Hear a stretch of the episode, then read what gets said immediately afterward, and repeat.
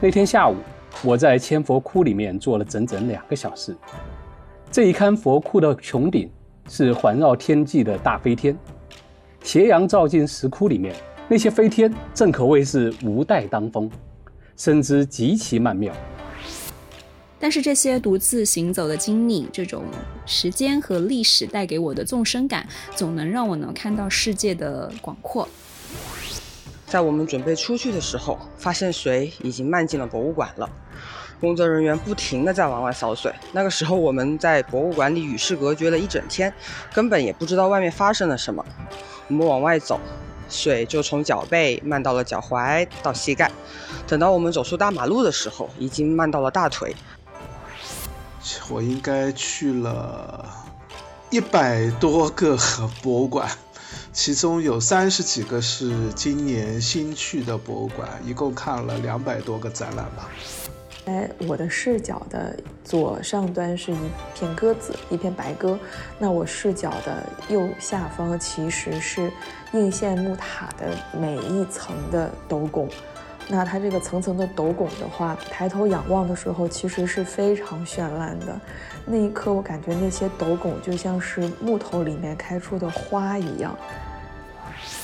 我也会，就是一次一次的提醒自己，知来路，明去处，是我仿古的一个初衷。中国文化和历史来自哪里？我想，它就来自我们脚下的这片土地，也来自在这片土地上。一代一代生长的我，这里有门道。各位好，我是小藏，这是门道二零二四年的第一期，也是一期特别节目。二零二三年岁末，我在门道的听友里做了一次开放麦，一次声音众筹。这些声音啊，和上一年我们走过的路、读过的书、去过的地方有关。这些声音里有门道听友群里大家熟悉的资深仿古爱好者，也有我的朋友，我喜欢的播客主播。然而，最让我动容的是一次一次听到的对我来说陌生的朋友们的每一次和古迹相对时的触动，因为我们都有过类似的感觉，也不断有着相同的瞬间。这一切那么微小却又无比明亮的散落在山川大地间，闪耀在我们的历史时空里。除此以外啊，我还邀请了两位我的好朋友，资深仿古文化学者严欣和刘晓波老师，聊一聊我们的仿古经历。大家可以在收听的过程里呢，随时在门道的评论区留下你们的感受。门道在评论区送出小藏私藏文创的优良传统一直在坚持。不过这次送出的礼物，除了我的珍藏以外，还有门道两位听友自己设计的文创首饰和国风彩妆，真的非常惊艳，值得大家期待一下。想参加门道听友群的朋友，可以在主页公告栏里找到加群方式。因为门道的听友群就是一个活色生香的博物馆攻略和仿古宝典，我们彼此链接，其实对门道来说也很重要。朋友聊了很多对门道的希望，不管是你们的出发目的地心愿，还是对节目的心愿，我都暗暗放在心里。这一年，我们一起出发。嗨，小赵您好。二零二三年的春节去西安没有约到陕西历史博物馆，让我很有遗憾。但很幸运的是，之后我遇到了门道。可以说，二零二三年是我对博物馆认识的转折之年。因为听了门道对多位大咖馆长和策展人的访谈，我特别喜欢山西云冈研究院杭院长和吴文化博物馆陈真禄院长的一个访谈，他们让我开始对博物馆的一个单纯的喜爱，摸到了看博物馆的门道。我从之前就是开呃纯粹的一个单纯的一个喜爱。然后呢，到我现在就是去博物馆之前，我要先做一个了解。那么看之前呢，要弄清楚策展人的策展思路和方法，从而能使我看到的每一件活文物呢都能活起来，让它链接到它的历史价值和意义。二零二四年呢，我的想计划呢是去心心念念的云冈石窟和晋祠，希望自己梦想成真。同时，也祝愿门道越办越好，谢谢。Hello，大家好，我是来自门道一群的观察员同学，嗯，一个刚刚起步的仿古小白。二零二三年这一年呢，匆匆的也去了一些地方，呃，像是正定的隆兴寺、蓟县的独乐寺、北京的万寿寺，也去了一些石窟，呃，大同的云冈石窟、太原的天龙山石窟，呃，邯郸的响堂山石窟、新疆的克孜尔千佛洞、敦煌的莫高窟等等吧。嗯，每去一次古迹呢，每去看一次古迹，对于我来说就像是一场灵魂的洗礼吧。呃，感叹古迹的同时，我也会就是一次一次的提醒自己，知来路，明去处，是我仿古的一个初衷。嗯，在二零二三年仿古印象中最深的一次，应该是在云冈石窟。就是站在云冈石窟里面的时候，我就是惊叹，真的是特别惊叹，惊叹于昙曜武库的威严，也惊叹于音乐库的精美绝伦，啊，更是惊叹于古代匠人高超的技艺。哇塞，当时我就忍不住一声一声的喊呀，哇塞，哇塞！我真的想不出其他的词来形容我当时的心情，就是那种满心欢喜。嗯，但是当我走过那个昙曜五窟，走到那个后期那边的时候，去看那个，应该是看二十四窟的时候，我站在那个护栏外面，就是往里看的时候，我看见南壁上面有一尊菩萨，呃，是在门口左手边的位置，就是比较不容易被看到的一个位置。我当时就跟那个。菩萨迎面对视了，我啊，暂且暂且叫做对视吧。哎呀，那一刻毫不夸张的说，我整个人真的是仿佛被击穿了。那个菩萨他就是，嗯，双目微闭，然后一脸平静祥和，就是他在的那个位置，刚刚就是。刚刚好比我高一点点，他的目光刚好就是，呃，怎么说呢？就像一个长者在俯视我的样子。然后他，他真的是很像一个长者，然后俯首看着我，然后对我说：“啊，孩子，你来了。”哇塞，那一刻我真的是当下就泪流满面。我还以至于我现在就是当我看我拍的这张照片的时候，我还是忍不住的有些哽咽。关于这尊菩萨呢，我查到的资料很少，然后也不太确定我说它是一尊菩萨是不是准确。这个呢，就是我分享的二零二三年令我记忆深刻的。一次仿古吧，在二零二四年，我希望我有机会能够再去一次云冈，好好的去看看它。然后二零二四年呢，希望宝藏姐姐在保重身体的情况下，能出更多的节目，更新的频率能够高一些。嗯，好了，我的留言就到这里了，嗯，大家拜拜。宝藏姐姐，拜拜！宝藏姐姐和门道的听友们，大家新年快乐！我是来自西安的何。过去一年，陆续去了一些博物馆和遗址，但是我觉得二三年五月份探访永乐宫，才是我个人真正意义的一次纯粹的仿古之旅。嗯，出于对店内壁画的保护，我第一次全程参观没有拍照。而且考虑到店内光线也没有很充足，壁画又细节繁复，我特地准备了一支望远镜。这也是我第一次借助望远镜来观察古迹。当我的视线通过镜筒一寸一寸地落在千年前的物体上，我感觉我的目光和当年创造这些的匠人的目光重叠了，就好像是穿越了一样。可惜，更多的时候我还是像一个普通的游客，去到博物馆或者遗址景点。排队拍照打卡买文创，然后奔向下一个目的地。我被一股力量推着向前，不能慢下来，更不能停下来。但是新的一年，我希望我可以慢下来，哪怕只参观一座博物馆，但再也不要快餐打卡式的游览。非常幸运能够遇见门道，它不仅仅是帮助我了解到了更多关于古迹藏品的知识，更是传递给了我一种态度：仿古未尝不是一种逆流而上。在越来越快的时代洪流中，我们也可以慢下来，停下来，不要着急赶路，而忽略了身后和眼前的风景。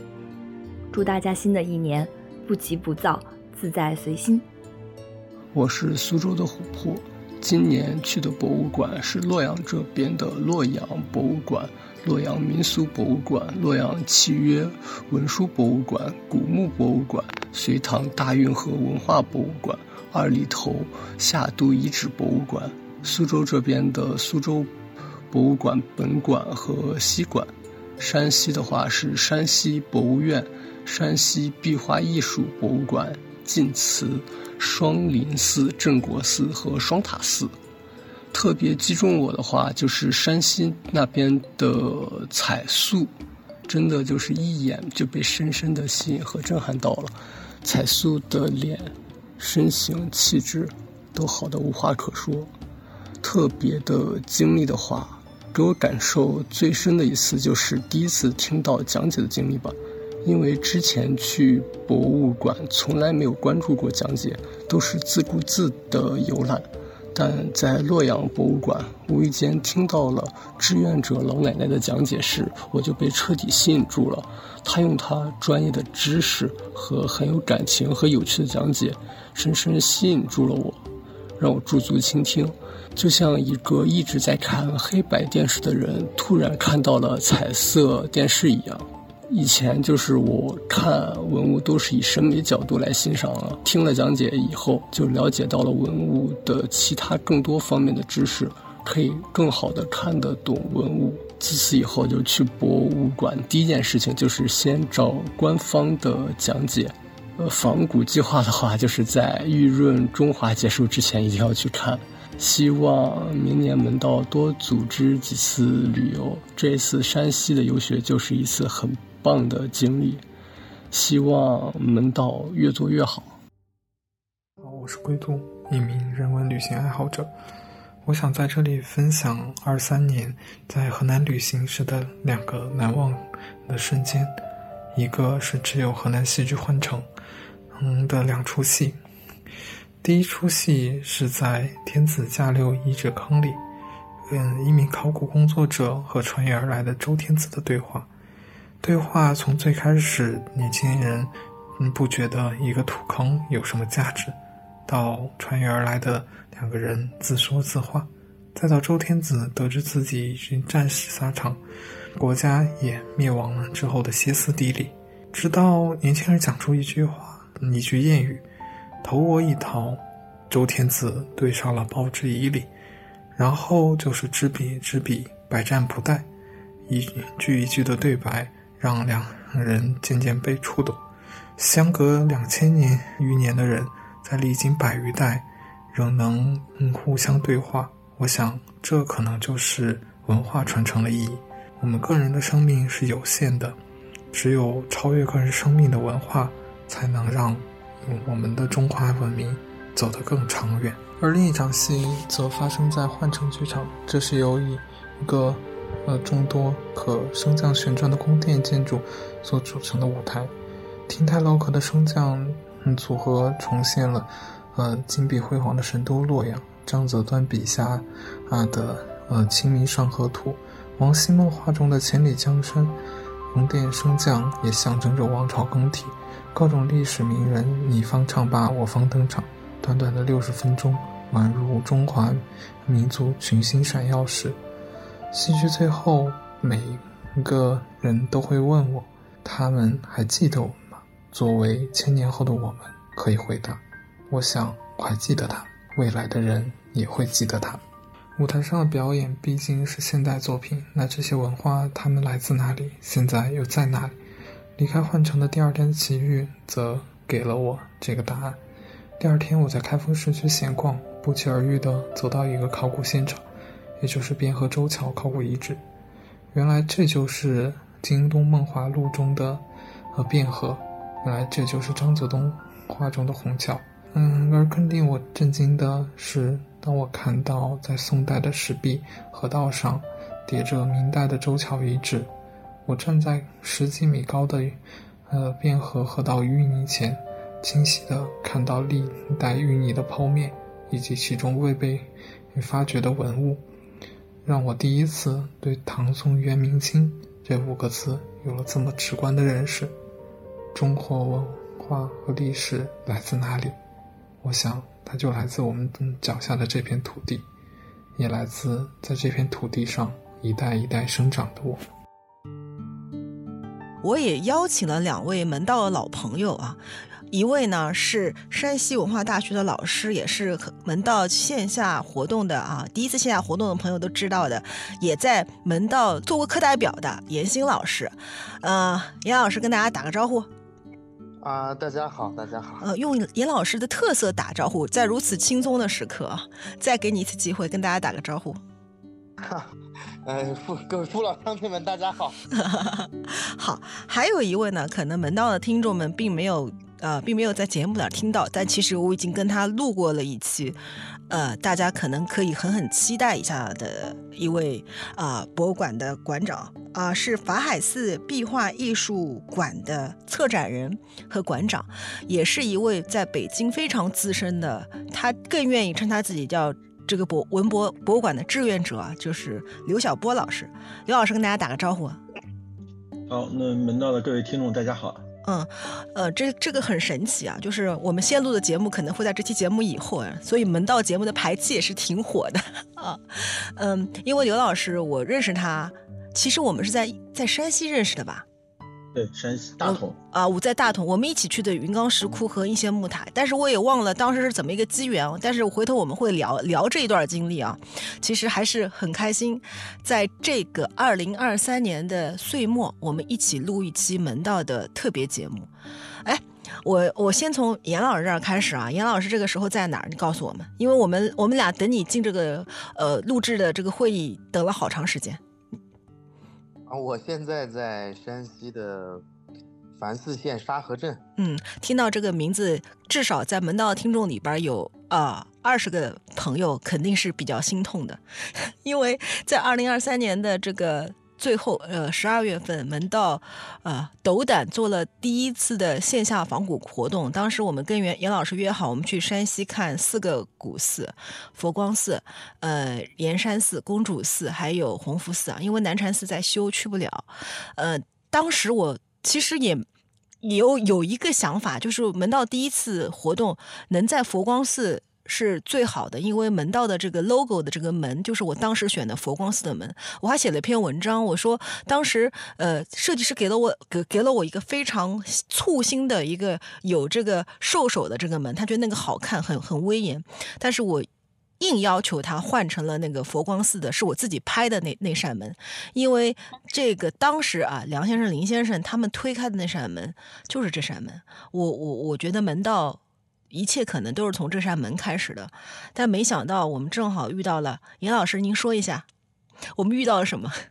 遇到了北方许久不见、较为罕见的大降雪。对，所以所以那四个地方，我们原来会在沙河镇，这个呃，这个有有一晚上会在沙河镇住的啊，但是我们现在就是。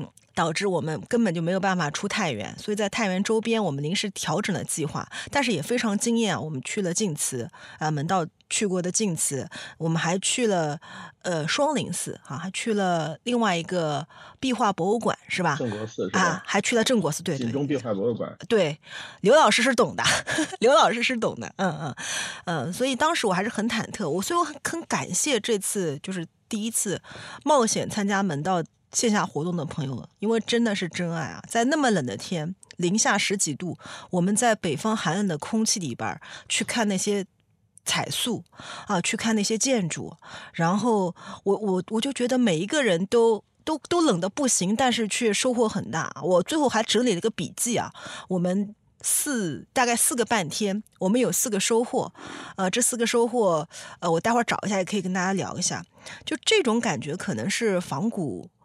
最高的一个境界了，我觉得我我最高的一个境界了，就是可能其他所有的一切都跟我无关，我一下子进入到那个境地里啊。然后今天的主题还是要聊一聊我们走过的那些路啊。为什么要请严老师和小波老师来呢？小波老师叫古迹收集者，其实，呃，他们俩其实都不是呃专业的这个，呃，一开始都是跟这个比较离得比较远的啊，但是他们都是因为从自己喜欢这个古迹仿古开始，成为了我觉得非常资深的这个呃文化研究者、文化学者，而且都都颇有成果。所以，我为什么要邀请？这二位来聊仿古，或者聊我们要去的地方，或者我们去过的地方，是有原因的。小波老师先开始吧。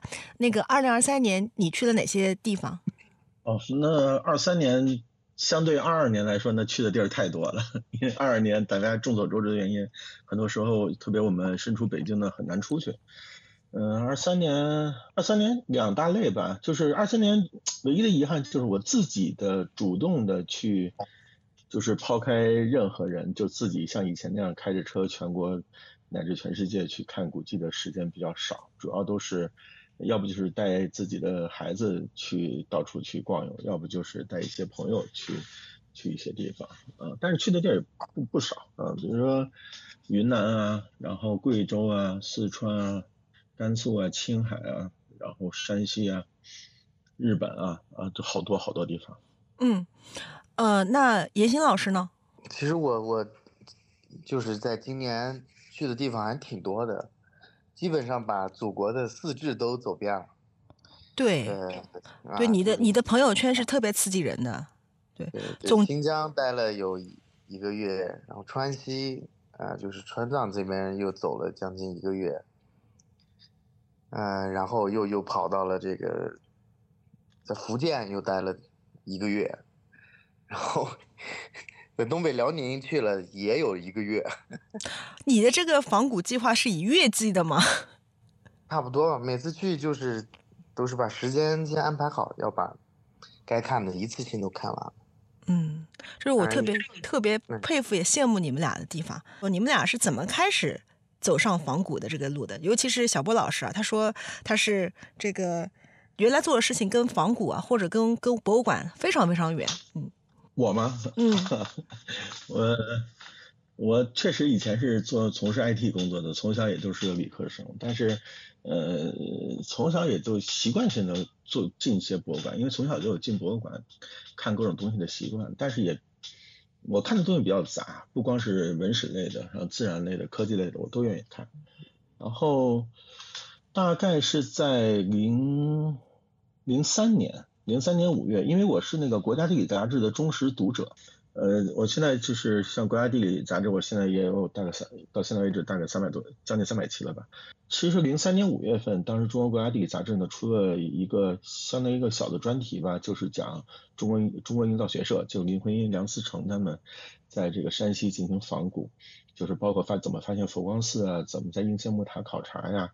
云冈石窟啊，就做了很多这样的介绍。零三年的五月份，当然很早，但是他那个看完之后呢，他给了一个地图，叫山西古建地图。但是现在看那个地图很粗糙了啊，当然只是一些我们现在认为比较呃大俗的点儿了啊。当然，但是那个在零三年五月那确实很少有人有那样的地图。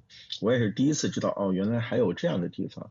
突然就觉得哎，以后突然就是自己出去，除了看博物馆之外，还有一些。可看的东西了，所以从零三年开始，我就开始有计划的，就是利用各种时间，不管是休假还是出差的间间隙，就租个车就全国各地到处去访一些古迹了。嗯，当时其实比现在要难很多，当时很多古建。在地图上都找不到啊！你甚至在有些书上的位置都给你标的是错的，就连佛佛光寺，我第一次去佛光寺的时候，那时候所有的书上在标佛光寺，标都标的是台怀镇东二十里啊，实际上它在五台县县五台县那边二十里，完全是两个不同的位置。所以就从那时候开始就开始做了这样。那也就是触动你的那个点是。呃，国家地理杂志上营造学社那个专题，对，零零三年五月，然后加上呢，当时我有有时候也去美国嘛，然后在大都会啊，在一些美国的博物馆看到了那个来自中国的一些文物，特别像像我是北京的嘛，我在那个呃费城费城看到那个来自那个呃智化寺那个藻井，哎，我作为一个北京人说，哎，智化寺我都没听说过，你就想起来就是说，那我要去现场看看，就是有这两方面的刺激吧。哦，那个别提这个智化寺的藻井了，我我今年暑假在这个 费城，我就是。奔着那个藻井去的，那个藻井那个厅在他们当时跟我说说 do some work，在做一些工作。他们说下周就就就可以开了。我说今天我就离开了啊，真的是，真是八班过去没看到。呃，但是仿古呢就靠运气，对，真的是靠运气。就像你们今年今年那个那个那个公主寺你们没去成，我公主寺连去了连续几年，到第三次我才进去，第一次敲门。师傅不在，第二次敲门说你等会儿，他在县城吃喜酒呢，我等不了就走了。就仿古这东西就得靠靠靠缘分，缘分到了自然就开了。我从来不说到一个地儿看看不了，我我不我不纠结，呃看不了就走。嗯，有就总有时间能看。我觉得这个真的是特别好的一个一个一个心态。对我来说，可能，哎，我也在你这儿，我我突然也也也也点化了我。我我包括我这次在这个就是门道的线下活动，不是公，我们不但公主寺没去，我们其他其他三个想去的，就四个寺寺一个都没去嘛。但是当我们回来的时候，回程那个路上，我对那个一车的团友说，就是门道的听友说，我说可能仿古的意义啊，就是我们真的去哪里。可能不是最重要，跟谁一起去很重要。当时是我的一个非常切身的感受。哎，很巧，你的仿古是从山西这个，包括也是从梁林的这个这个一段开始的。我觉得可能大家仿古都是从梁林开始吧。我也是，至少可能早早期我们仿古的这些人，可能都受梁林的影响吧。而且你是二十二十年前，零三年，我刚刚一听哇，零三年我还是个宝宝。你不要开玩笑，你们不要人间不拆嘛！你们真是，可能刚生宝宝，可能那会儿刚生宝宝。你人家你这个这个过分了。零三年真的我我还是学生，我真的零三年我还我没没有毕业，没有毕业啊。那个这个老年大学，老年大学。严严老师到你了啊！我跟小波都是在从山西开始的，那你呢？你是怎么？本身就是山西人啊。对，当然，其实，嗯，说起咱们三个，我我应该是相近专业，因为我本身我就学的就是旅游管理管理的专业，所以在上学期间一直读的这就是这这方面的这个课，然后学的呢也是这方面的知识，所以我其实仿古当然肯定比在座各位要晚很多了，但是因为基于我是处在山西，其实很早。就是在上大学的期间吧，就是跑了很多的这样的地方和地市，所以对山西来讲可以说是走的比较多。然后因为这个也刚开始工作，或者是上学期间时间比较多，所以把十一个地市基本上的这个古建筑呢，就是有名的啊比较重要的，就是迄今为止差不多应该是看完了。等等，你说你。这个仿古比小波老师要晚一些，是不是显示你自己年轻？啊 确实年轻啊，年轻啊，对，确实啊，确实年轻啊，确实年轻是吧？嗯，好。但是年轻有为啊，年轻有为，对，而且确实年轻有为。这个，呃，我我我就是特别佩服。严青老师对山西的这个，包括他的这些研究，包括小波老师也也是啊，他们各有各有各的这个研究所长啊，这个我是非常非常佩服的。严老师继续，不好意思打断了，只是你刚才你刚才刺激了一下我，我本来想报复你一下的，抱歉抱歉。你看自取其辱了。这个嗯，那你你就学生时代就已经把山西给跑遍了，等于。呃，学生时代，因为我们我们这个课程啊，当然其实我还。是比较感谢我的这个母校的啊，在这里，当然我现在任 任这个任教呢，也是在我们这个学校，就是它虽然是旅游管理的这个专业，但是其实学的这个科科目都比较的仔细，就包括古建、古建筑、园林、宗教啊这些呢都有涉及，所以其实，在上学期间对我的这个影响是比较大，然后又利用暑假、寒假的时间。那么就跑到这些在书本上面提到的这些景点，再到实际再去去学习去看，因为离得比较近嘛，反正都是在山西。嗯，这句话说的特别刺激人。所以我觉得是，这就是趁着这个在上学期间，对我的这个影响是最大的，对我的启发也是最大的。就包括这个梁林的故事，我最早也是在学校的时候啊听老师讲到的。哦，我明白了。我我我是不是我也按照这个规矩，我也说一下我的这个开始。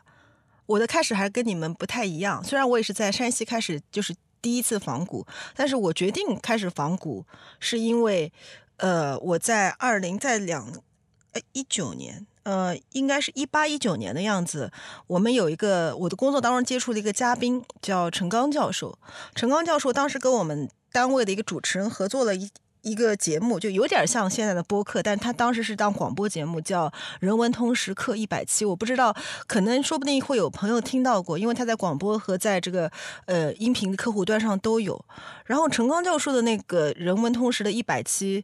呃，大概世界名人吧，就纵横捭阖，看上去跟跟我们现在聊的这个主题没有关系。但是我当时作为一个困在世俗里边、困在工作焦虑、困在生活焦虑里的人，我听了这个节目以后，我突然有一种可能还有一个新的世界的感觉。呃，很不幸啊，陈刚教授录的第一季，录完第一季以后，他因为突发的这个在讲台上突发这个可能是脑出血啊，然后他就很突然的就离开了。人间离开了人世，所以他的离开让我觉得刺激非常大。就是我觉得啊，人生原来这么的短暂，也许还还有很多地方要要要去要看都没有都没有来得及。大概就在这个事情，当然给我刺激比较深。他是六月份，六月份正好正好六月初吧生病，我大概跟我们同事一起经历了他的突发性的病，然后到到送他离开。也就是在那个六月份，我第一次去到山西，然后我站在这个，我记得我应该是去了一个叫摩星摩天岭的地方，你们有印象吗？严老师知道吗？是摩摩天岭还是摩星岭？在长城的这个这个晋北跟那个内蒙交界的那个地方，然后有古长城的这个遗迹，我站在那儿有一种特别苍茫的感觉，然后我突然觉得，可能我底下要做的事情就是要。用自己的脚步去践行读过的书，从此我就开始一发不可收拾的去读书、去走路。大概我的我的历程是这样，但是说说白了，我们三个人是殊途同归啊，最后都是在仿古的路上遇到了。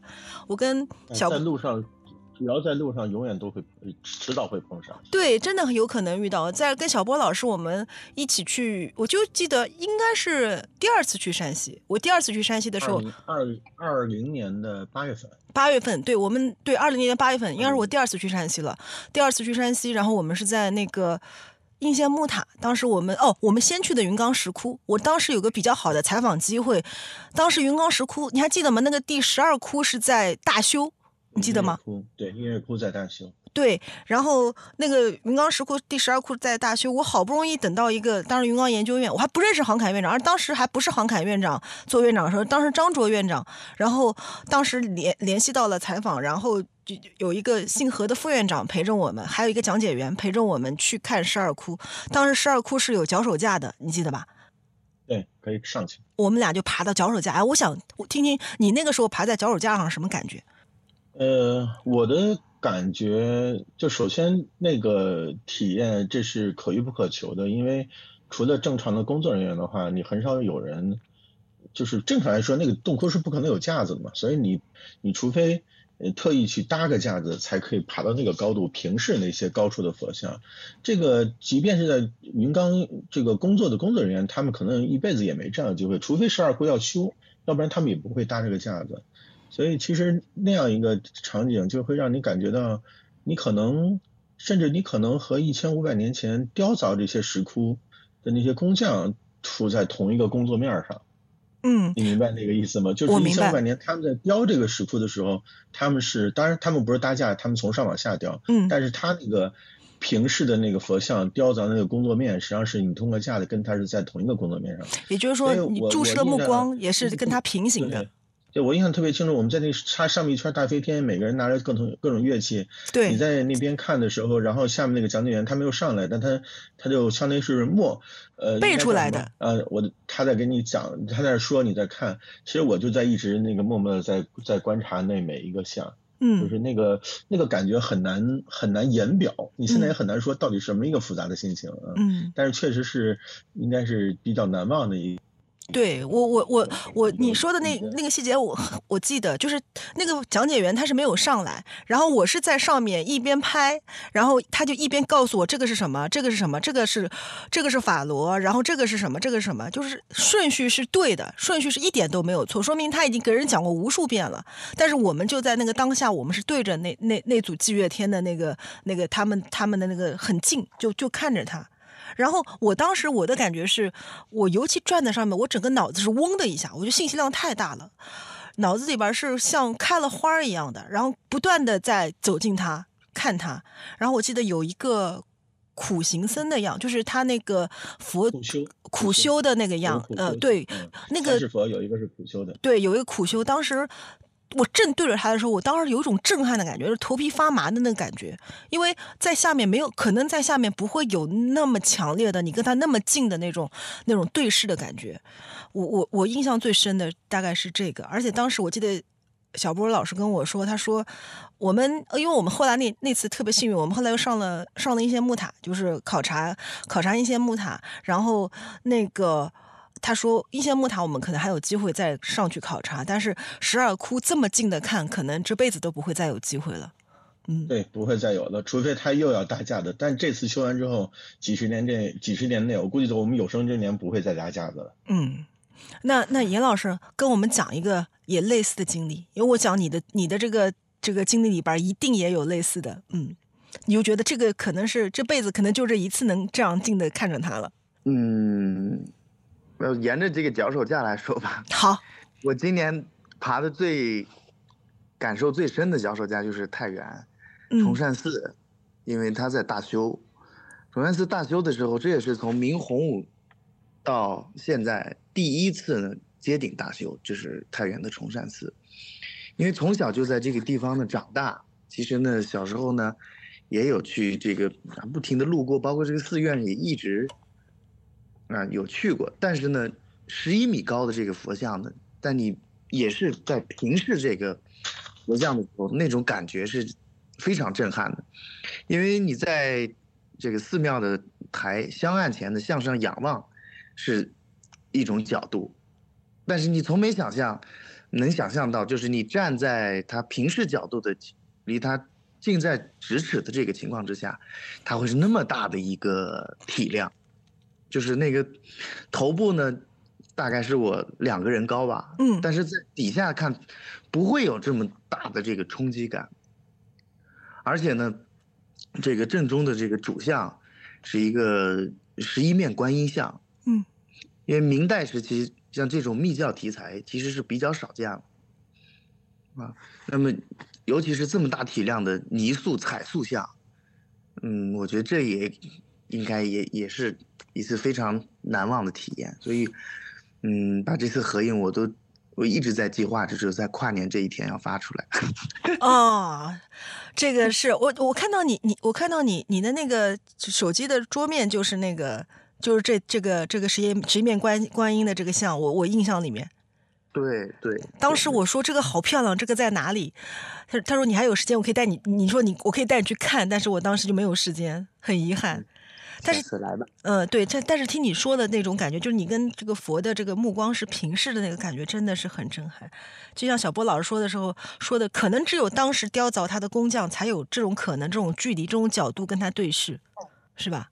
没错，没错，没错啊。嗯，啊，那小波老师今年有没有什么特别让你就是难忘的瞬间？因为虽然我知道你今年没有特那么多就是你自己想去的地方，就是但是你有没有？去过那么多次的地方，也去了一些，也去了一些，也去了一些，是吧？来来来来，去了一些，来说出你的故事。今年，今年你像我去的新地儿，像呃，特地去贵州看了一些宝，看了那些屯，什么天屯屯、鲍家屯啊、云山屯，包括海龙堡啊，就是呃明代啊，包括土司他们一些宝啊。嗯，今年我觉得我比较有，就是就我觉得很幸运，也不叫幸运吧，就终于得以见的，就是马蹄寺的千佛崖的一至四号窟终于对对游客开放了。哦。啊，当然这个对游客开放是对就是专业观众，就是专业游客啊，专业游客。就是以前我们一到四窟都知道马蹄寺的千佛崖一到四窟，因为从文献上、从论文上、从我看的很多这个石窟志上看。这四个洞窟都比较早期，对研究河西石窟和新疆之间关系还是很重要的。但是那再怎么看，那是纸面的东西，所以一直每次去马蹄寺，我都想通过方式看能不能能能进去。但是第一也没找着关系，第二我这人也不，我也说的，我就是就觉得缘缘分没到，我也就也没使劲儿，也没努力。然后但是今年到那儿之后发现，哎，他今年给开开了，开开之后去看了之后，确实，呃，就是。第一眼的感觉特特别好，这个当然，他那个石窟的对于一般的欣赏石窟的观众而言，可能感觉就是啊，怎么破成这个样子？就这有什么可看的？但是在我我们看，在我看来，可能它的价值非常的高啊，不亚于敦煌的很多石窟。嗯，为什么呢？它的它的，特别是它的一号窟，从窟形结构。呃，和正面这个塑像来看，它的整个的这个空间的布局和这个石窟的造像的题材，跟秋瓷基本没什么区别，只是洞窟的结构发生一点点小小的变化，就偏河西式的中心塔柱形石窟了，它不是秋瓷型的那种那种蘑菇型石窟，但是明显能看出它是蘑菇形向中心塔柱转变的这么一个状态，就是它可以说它是介于秋瓷和。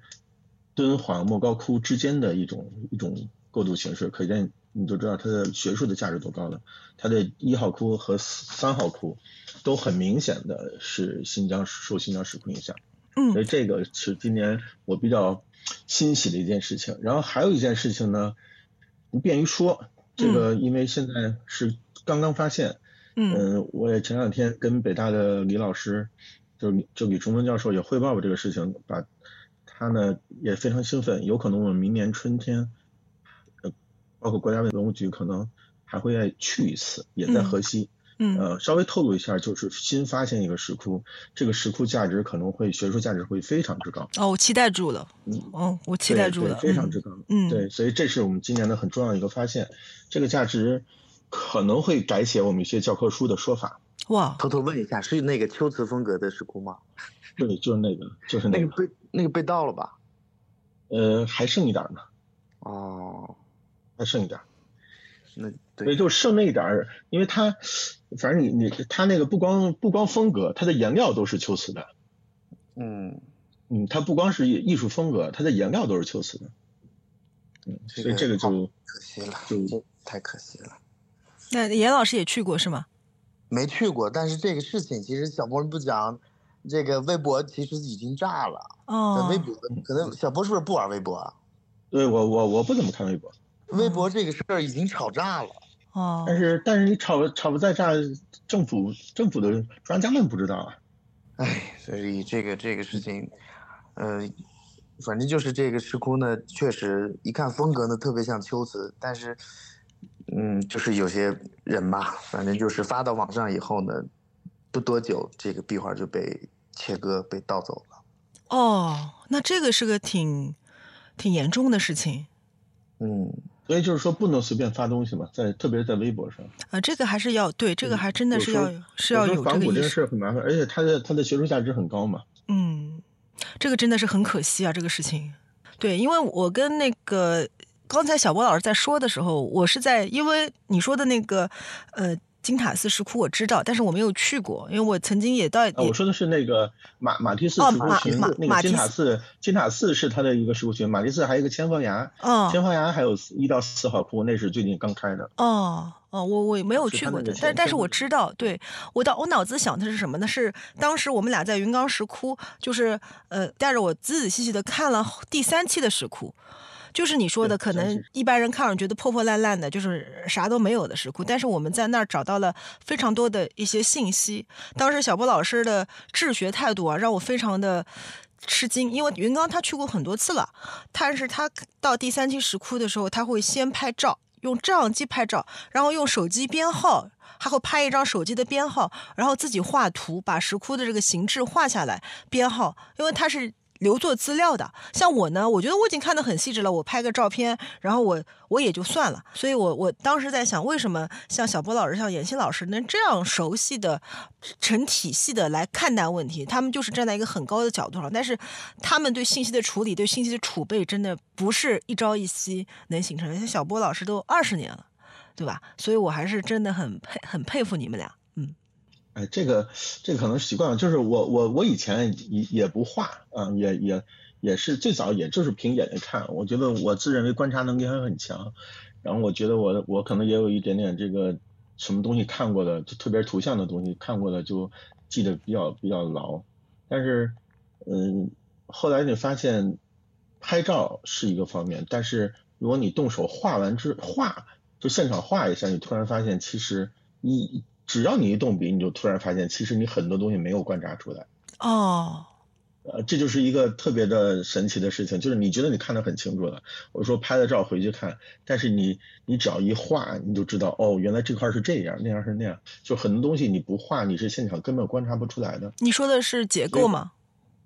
呃，不光是结构，很多细节都是，就是比如说呢，像洞窟，呃，像洞窟，我们会画这个平面结构，呃，会画这个洞窟洞窟窟形，就是三个方面透视图。嗯，你不画的时候，你你可能不会去关注，比如说甬道的这个甬道顶的这个形制，它是个弧线的，还是个平顶的，还是个半弧线半半平。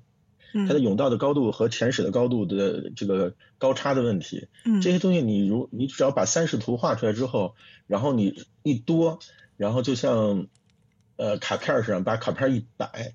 把地域时间一分，你的这个一个洞窟的演变自然就出来了，就是在一个很大的区域范围之内，自然就出来了。但是你你想通过控眼睛去看，就是我今天看的马蹄寺，明天去看敦煌，后天看的文殊山，再看昌马，再看秋瓷，看完之后你再牛，你也不可能通过这么跨几千公里的看完之后把这东西总结出来。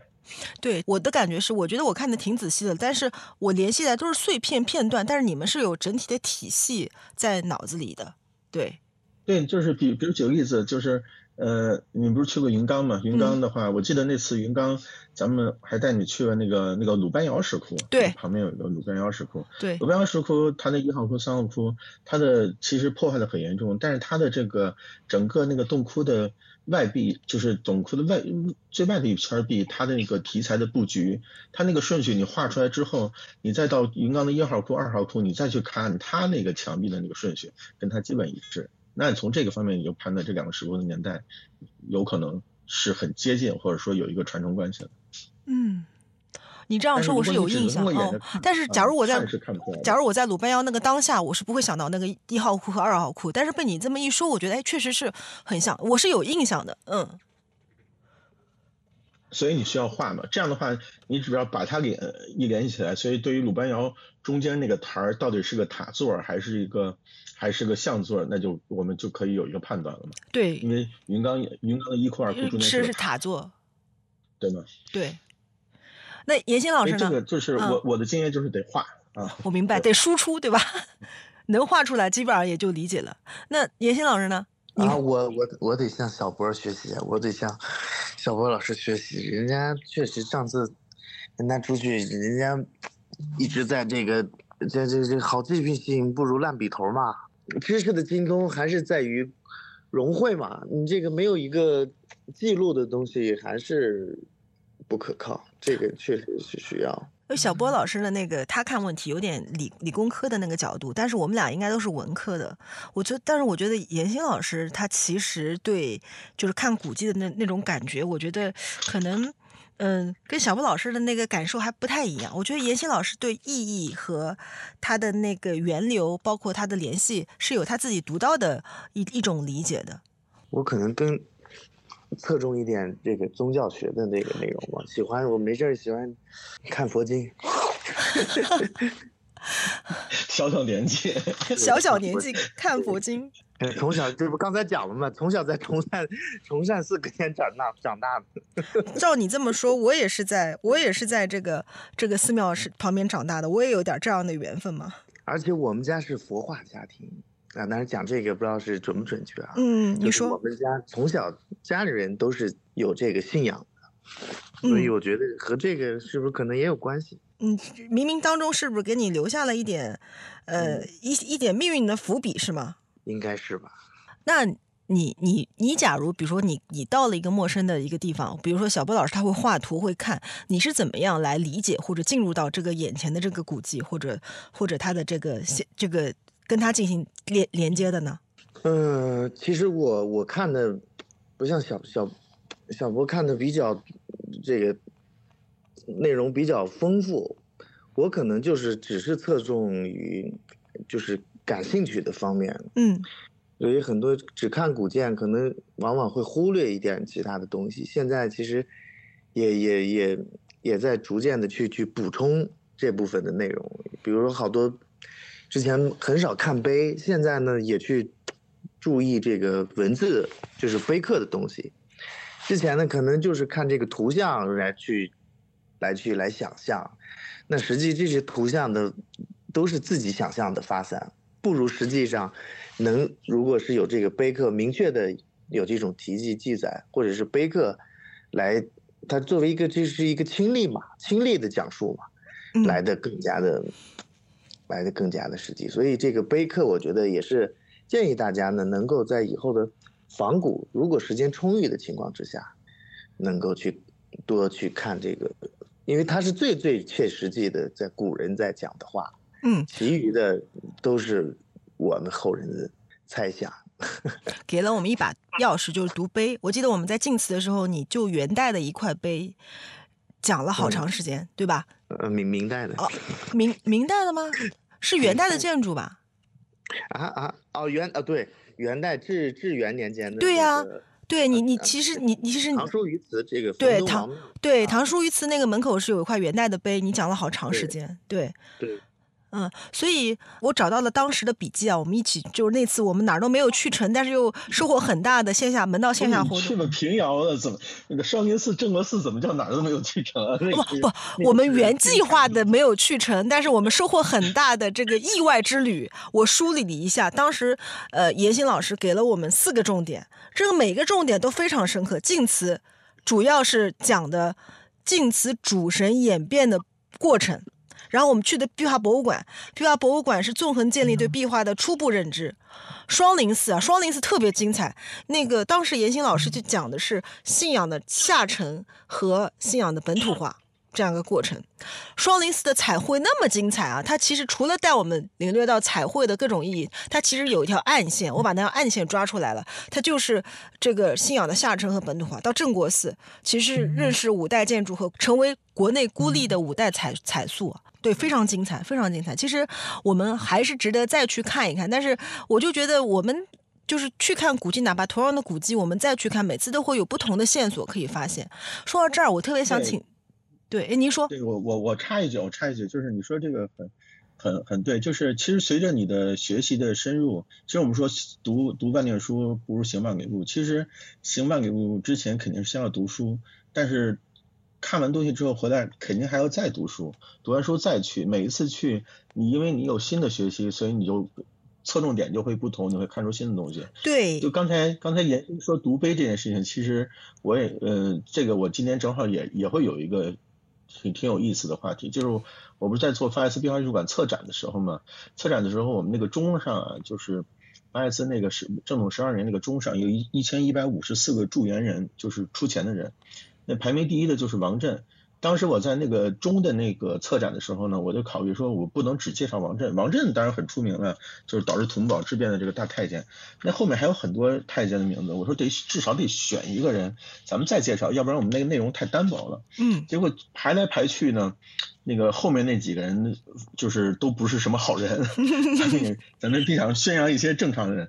还结果第四个人叫尚义，结果尚义这个名字我看到之后，突然就意识到，我其实，在。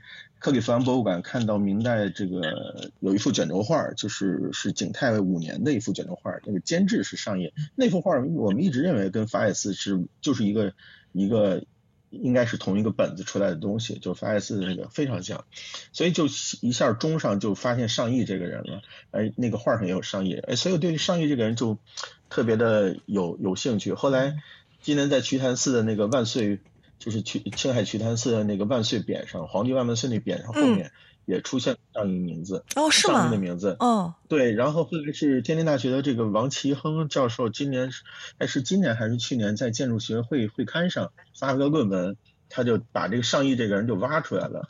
这个人其实跟南京还有点关系，南京的大报恩寺的收尾工程是他主持的。哦，哦，这个太有意思了。北京，的龙龙兴寺、隆福寺都是他的。嗯。然后就包括那个王老师的论文当中列列举了很多寺院都跟他有关。他给他起名叫明代的这个所谓的哲将，就是当时的一个主持工工程的一个太监。呃，但是。我今年带着孩子去这个北京有另外一个景区叫这个铁壁银山，实际上就是明代的这个呃应该是法华禅寺的一个旧址，那个寺院没了，只剩辽和金的几个几个，就是辽和金的应该是金的五个塔很漂亮，然后它那个寺院明代的时候重修了一次，后来又又毁掉了。正好我带孩子在那玩的时候，我就正好看了个碑，我也就是说那我去看看那碑吧，结果那个碑是。法华禅寺重建碑，那个碑上祝愿人第二个人也是上亿。我突然就发现，哎，真的是看碑能看出很多很有意思的东西。对。但是如果你你没有通过这样一个学习，没有认知到上亿这个人，那这个碑你看过去就看过去了。我觉得就是一块一块一块的，它积累下来，你会觉得，哎，在这儿发现他，在那儿也发现他，他就浮了一个线索。当时可能。那个时代是现是是碎片化的，是他是没有，但是我们来看，我们又有了一个上帝视角，而且你把上亿这个人把，比如瞿昙寺，然后把法把那个法海寺，然后甚至跟南京的大报恩寺，包括还有其他您说的几个连在一起，这个是个特别好玩的事儿，我觉得，嗯，对我我最近是准备写个文章说这个事儿的，但是就是就是你你，所以我这个事儿就是说，呃，其实我们通过不停的学习，然后你可能在。嗯，不经意间，哪怕一个重去过的地方，比如佛光寺，我们可能像严心可能去了几十次了，我去了也十几次了，但每次去，我们可能都会有新的收获，那就是因为你的这个过程当中，其实你已经你又学习了新的东西，对，就是然后你有了新的新的视角，对，有一种就是先读过书，然后去实地去验证，还有一种是去过以后再回来读书，然后读了语书以后再去验证，我们都经历过这样的这个过程，对我觉得这个感觉特别好。宝藏姐姐和门道的朋友们，你们好呀！嗯，今年我一直陆陆续续的在听小宇宙，大概什么内容都听。有一次无意间在首页的推荐当中看到了门道采访苏州博物馆的那一期，嗯，听完之后果断的决定就入了这道门。我本身的工作是在一个情绪消耗比较大的岗位，然后行业的话呢，这两年也不太景气。所以的话，每年一到两次的这种外出旅游仿古，算是我沉浸式的释放自己情绪的一个方式。今年的仿古，我绝对可以给它一个关键词，那就是敦煌。最开始是在今年年初的时候，春节放假期间，我自己一个人去了北京。除了故宫、国博这些地方之外的话呢，印象特别深刻的还有当时民生美术馆做的一个数字敦煌的大展，算是第一次近距离走马观花的看了一下一个数字化的敦煌。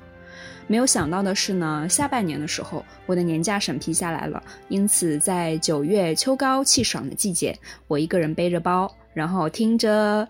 河西走廊，雅尼作曲的那个音乐，踏上了惦记许多年的河西走廊之路。我是从南州出发的，在南州呢待了一下，第一次漂在了黄河的水面上，摸了摸黄河水，真的非常的浓郁。在甘博和桐奔马面对面，顺带的话呢，还给身边的家人朋友们带了许多甘肃博物馆的那些奇奇怪怪、可可爱爱的文创。从南州往北到达敦煌。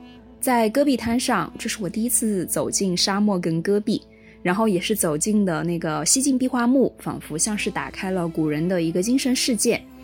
我在莫高窟里面泡了一天，看完了十多个洞洞窟，嗯，站在那个莫高窟鸣沙山旁，仿佛的话呢，可以听到当年那些开凿洞窟的声声斧凿的声音。在鸣沙山上吹着带沙子的风，能想象到当年沙漠驼队在沙漠里若隐若现的身影。接下来走到了嘉峪关，在嘉峪关出关的那个位置，祁连山跟黑山分别的在左右。仿佛的话呢，上一秒我像是一个守关的战士，下一秒呢就切换到了被在关外被震慑的那些游牧民族的视角。我觉得真的这个角度的切换还挺有意思的。很巧合的是呢，在嘉峪关看到了一种长得卷卷曲曲的柳树叶。我问当时的讲解员，这个植物是什么品种？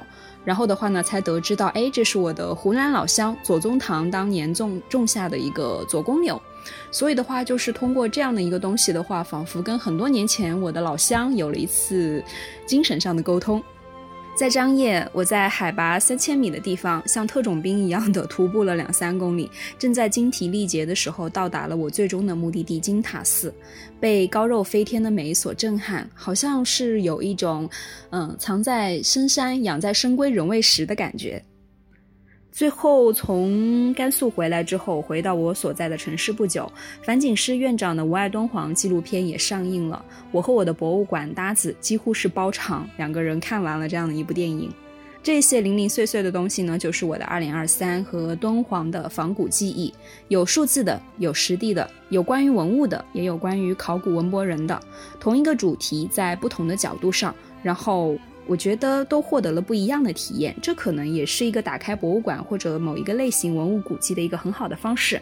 最后呢，我本身是一个非常业余的仿古爱好者和博物馆的爱好者，一般都是计划一个人的行程，所以呢，也不可能说走到特别小众的地方去仿古。但是这些独自行走的经历，这种时间和历史带给我的纵深感，总能让我能看到世界的广阔。明年的话，暂时没有计划上，但是如果出门的话，苏州可能会是在我明年的第一站。回到最开始的时候，我就是被门道做的苏博的采访所吸引的。二零二四年，祝福门道能够做得越来越好，希望你们呢能够多多的收到赞助商的合作，最好的话可以升级一下设备就更好了，因为有几期的录音质量确实相对稍微没有那么好。我觉得这样的一个有深度、能够让人充分共情的节目，应该值得更好的制作，值得被更多的听众收藏。宝藏姐姐和门道的朋友，大家好，我是袁一伟。我的教育背景和职业经历其实和文博历史没有直接的关系，但是在十几年前，中国国家地理的安岳石窟特辑吸引了我，就此我开始喜欢历史文博。并开启了我寻仙问道访深山的经历。最开始呢，我更多的是靠业余时间，还有出差的间隙，随机的去探访一些古迹和博物馆。但是最近几年，我已经有计划的抽出专门的时间去做更深层次的走访。在二零二三年，我除了走访巴蜀地区的博物馆和历史古迹之外，我重点走访了河北地区。那么让我感受最深的是响堂山。所谓念念不忘，必有回响。之前在天龙山和青州博物馆的时候，就埋下了探访响堂山的种子。因为从石窟造像的角度来说，巴蜀地区的石窟造像算是中国石窟造像的下半阙，整体风格和形态是非常平民化和世俗化的。而北朝造像多属于皇家工程。北齐的时代虽然短暂，但是从某种意义上来说，代表了中国另外一种极致的审美。司马光在《资治通鉴》当中曾经记录，北齐神武帝高欢便葬在了北响堂山大佛顶的佛顶之上。在大佛洞的时候，我现在依然很清晰的能够回想起当时给我的震撼。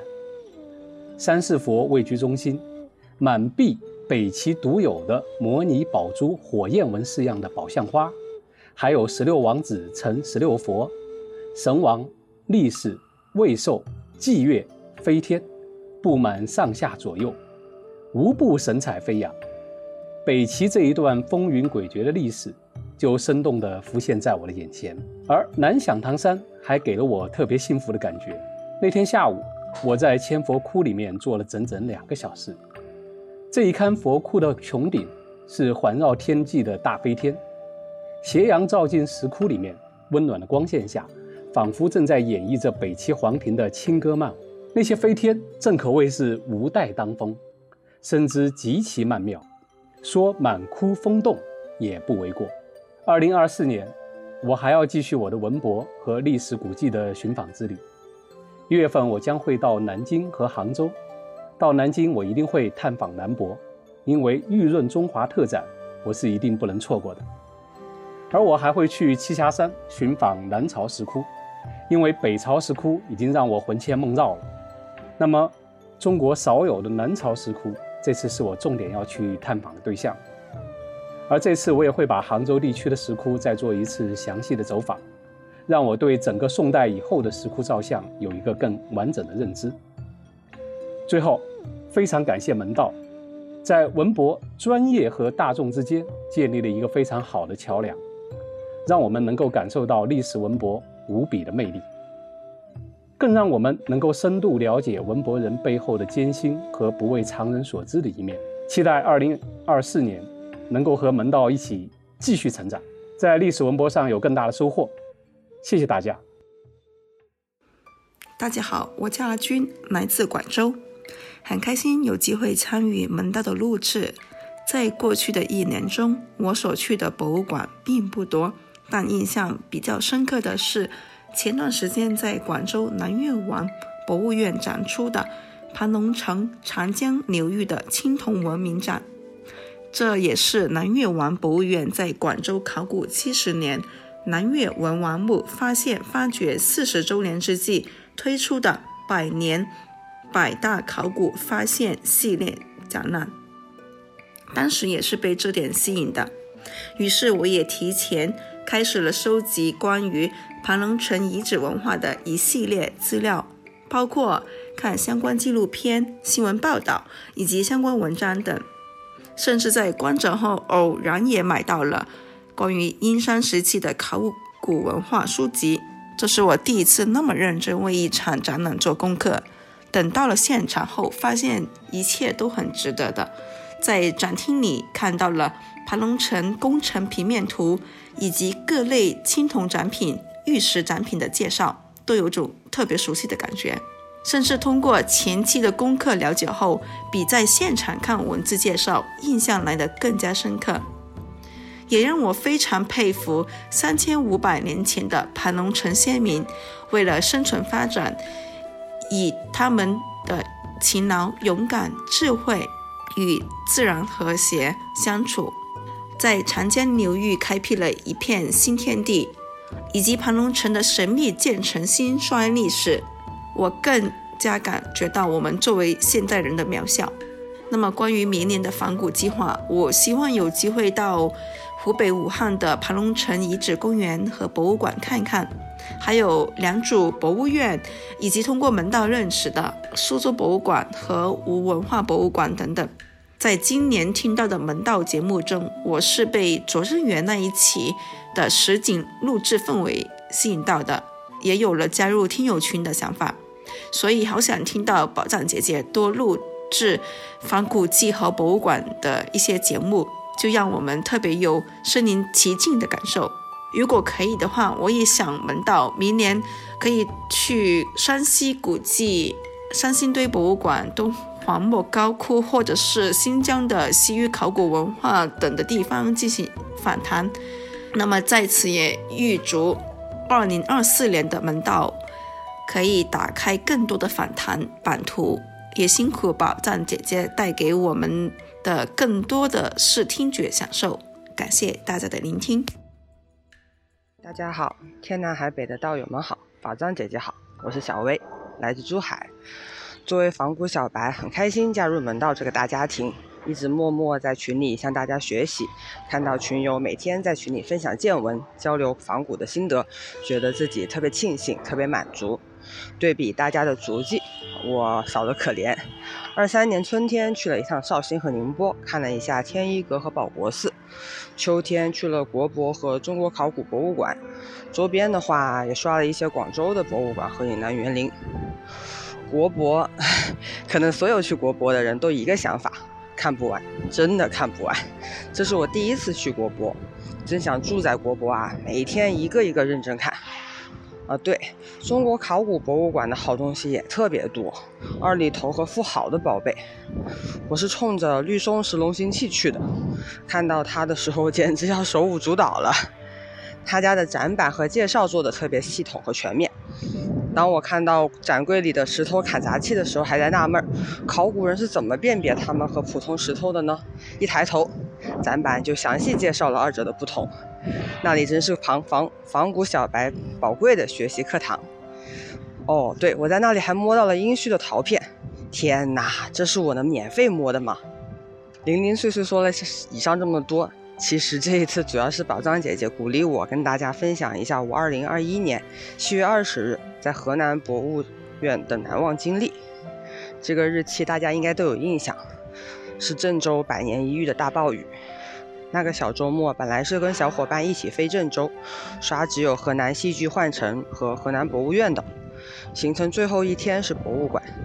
那天的雨很大，从一早就开始下，天特别黑。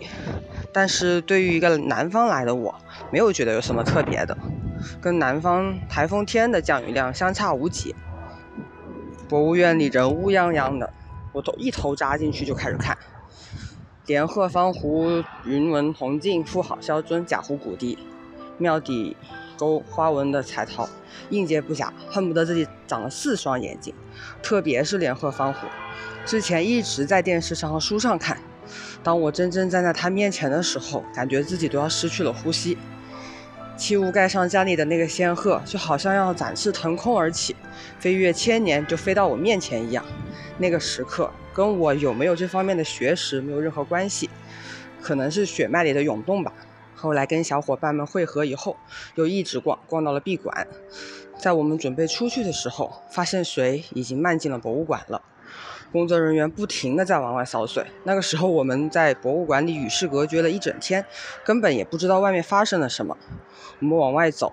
水就从脚背漫到了脚踝到膝盖，等到我们走出大马路的时候，已经漫到了大腿，我们都慌了。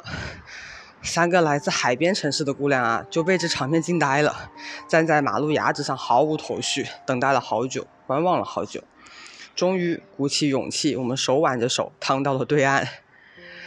当然，接下来等待我们的还有数不清的问题：暴雨带来的大面积停电，交通瘫痪。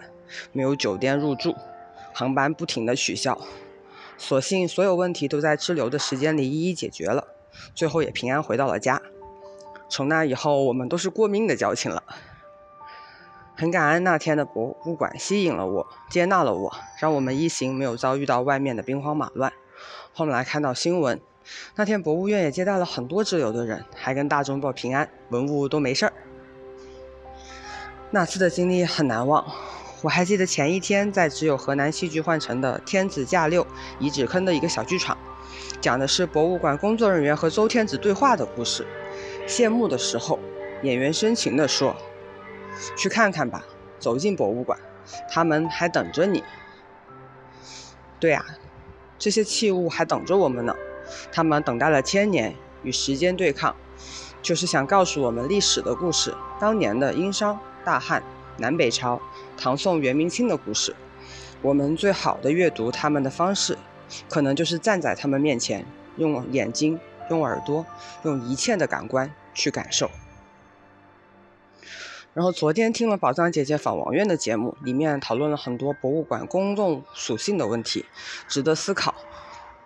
我也不喜欢博物馆有小孩追逐打闹，家长们要么无暇管小孩，要么无暇看展品，好像博物馆不是家庭日的好去处。但是今天我听了节目，我想，儿童不就是最纯真、最有天性的时候吗？我们的先民不也正是中华民族的孩童时期？他们也打磨出了玉鹰、玉龙、玉凤、玉琮，烧制出了陶豆、陶盒、陶罐、陶碗。可能这些小孩子进博物馆是不情愿的、没兴趣的，指不定突然一转身，他们被一件文物吸引了，可能是纹饰、器型、材质，什么都有可能，然后引导他们对知识的渴望。我还记得我第一次对文博知识的渴望和好奇，是第一次站在这博，站在玉琮面前。那会儿也不懂良渚，也不懂神徽，也是从展板上第一次知道了它叫琮。但是我突然就想知道它是怎么出现在我面前，谁做成了它？为什么要刻这些纹饰？又是谁发现了它，把它带到了我们的眼前？可能这就是博物馆的魅力吧，与知识、与历史、与你我相遇。宝藏姐姐好，门道的各位听众，大家好，我是一位曾经在北京生活的博物馆爱好者。二零二三年走过大概十五家博物馆与文物展，其中在北京的多一些，有七处，像大钟寺古钟博物馆、法海寺壁画、燕京八绝博物馆、古代建筑博物馆，以及临时展览如敦煌艺术大展、故宫的祥开万象、譬若香山、国博的盛世修典。明十三陵的定陵文物再具首展，今年也有幸去参观了上海博物馆、天津博物馆，在长沙去到了湖南省博物院、中国书院博物馆，去了两次四川，到四川博物院、乐山大佛和金沙遗址博物馆。走过的地方不算很多，但有认真去学习。一个很大的感受就是，即便读过再多文辞精美的介绍所带来的震撼。都不及看到文物的那一眼。给我带来这样感受的有两处，一是金沙遗址的太阳神鸟金箔，另一个是法海寺壁画。很多人都知道上周太阳神鸟金饰是中国文化遗产标志，所以大概可以想象它的一种地位，也知道它外径只有十二点五厘米，厚度只有零点零二厘米。但是当我真的站在它面前，看到它舒展的，好似躺在展台上，三百六十度旋转着，供我们这些千年之后的人们去欣赏。那一刻，觉得文物真的有活起来，它是灵动的。我不由得去想象古蜀人对太阳神和鸟图腾的崇拜，认真打磨，刻画着一片小小的金箔，不差毫厘。想象着当代考古工作者一丝一毫地将出土的金箔片慢慢展开。传承着文明的火种。从金沙遗址博物馆出来，我发了一条朋友圈，说的是要被华夏大地丰富的文化遗产惯坏了，才会不小心忽视古蜀文明的呼唤。即便想起，广汉三星堆也总是排在第一位的。被低估了的金沙遗址，很值得前来沉醉一回。另一处想要分享的，也是让我今年最难忘的参观之旅，是法海寺壁画。这是我第一次那么近距离的去欣赏壁画，画工的巧思、历史的印记都清晰的呈现在面前，也是我第一次在参观的过程中不由自主的就泪流满面。法海寺壁画被称为中国明代壁画之最，宫廷壁画的王者。壁画在寺内大雄宝殿的六面墙上，一共九幅。走进法海寺，能看到锁着的殿门以及完全闭光的窗帘。每天只有固定几场的参观，由寺内讲解的工作人员带入。在进门的时候，眼前是漆黑一片的，只能提着专业的手电筒一寸一寸的欣赏。运用描金和立粉贴金的方法绘制的壁画，在微微的光线下静静闪耀。在北壁是地势梵天图，讲解员当时让我们蹲下来，他用手电的光影斜照在壁画之上，画中无数的参金线条。如同星夜中游动的夔龙，一线一语，一笔一触，仿佛都穿过时空。时光的印记把我们显得更加渺小。就是那一刻，我默默地流下了眼泪。讲解员说，五百八十年前的画师官一定没有把绘制打磨当成一份工作，而是一种修行。都说艺术品是会说话的，就是在这一次，我深深地相信了。这是我第一次以声音的方式分享自己的感受，所以提前写了文字稿。就在写下这些文字的时候，也还带着一丝感动。其实每一次博物馆之旅都会带来或大或小的震撼，只是有些更强烈一点。我挺感谢自己曾经努力抽出时间去欣赏、去感受的。每次走过，都希望所有历史的印记能够被长久的保存好。很幸运，今年遇到了门道这档播客。介绍的博物馆和展览有自己去过的，也有还没来得及去的。对于去过的，像是故宫、南博、陕历博，门道给了我一种新的参观角度，补充了很多我曾经不懂或者忽略的东西。对于还没来得及去的，因为几期节目，山西在计划表中的顺序已经越来越靠前了。希望2024年能有机会去看一看。同时，河南安阳也是明年计划中重要的目的地之一。很想找到志同道合的朋友，一起去参观学习。在四川博物院时，遇到一位志愿讲解的老爷爷，他说的最多的一句话是：“考古任重而道远，未来只能交给你们这些小孩子们了。”于我而言，仿古可能不是任务，但是需要走的路还很远很远。希望门道也可以越走越远。二零二四年，继续推开一扇扇古建筑的大门，带领我们这群听众去探访古迹，在仿古的路上寻找宝藏。谢谢大家。Hello，大家好。Hello，宝藏姐姐好。我应该叫你小藏才对，因为你应该比我小。然后非常有缘，我们在呃小宇宙里面遇到了门道，然后我是门道的忠实观听众，啊，我是来自成都的娜娜，呃，仿古这件事情对我来说，其实我还是一个入门初学者，我是从二零二一年开始喜欢上了我周围的、我的远处的或者近处的这些古代的建筑，或者是摩崖造像。我一开始是从敦煌，从莫高窟开始，陷入了这个最喜欢的世界。如果回顾今年，二零二三年，呃，因为我我们家有一个毛娃娃，所以我们一般都是开车出去。我们要走到近处，因为我处在四川，在成都这么一个。呃，得天独厚的地方，所以我常常在周边走来走去，去看乡间的佛光，去倾听山林里面的呃古代的声音。嗯，回想我今年走过的这些地方，我想应该是从巴中的石窟开始，然后呃辐射到。呃，周边眉山、呃仁寿，还有呃乐山，以及嗯荣县等等好多地方。最让我感动或者惊讶的，或者叫惊艳的，是那些你开车不知道走到哪个方向的时候，忽然就在路边，在茶园里就出现了那么。一大片的，或者是零零落落的石窟造像。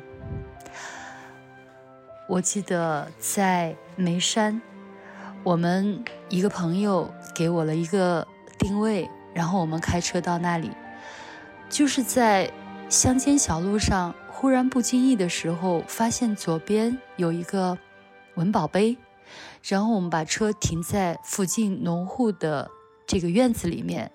再从侧面的橘橘林，真的是橘柑橘林里面穿过去，才发现豁然开朗。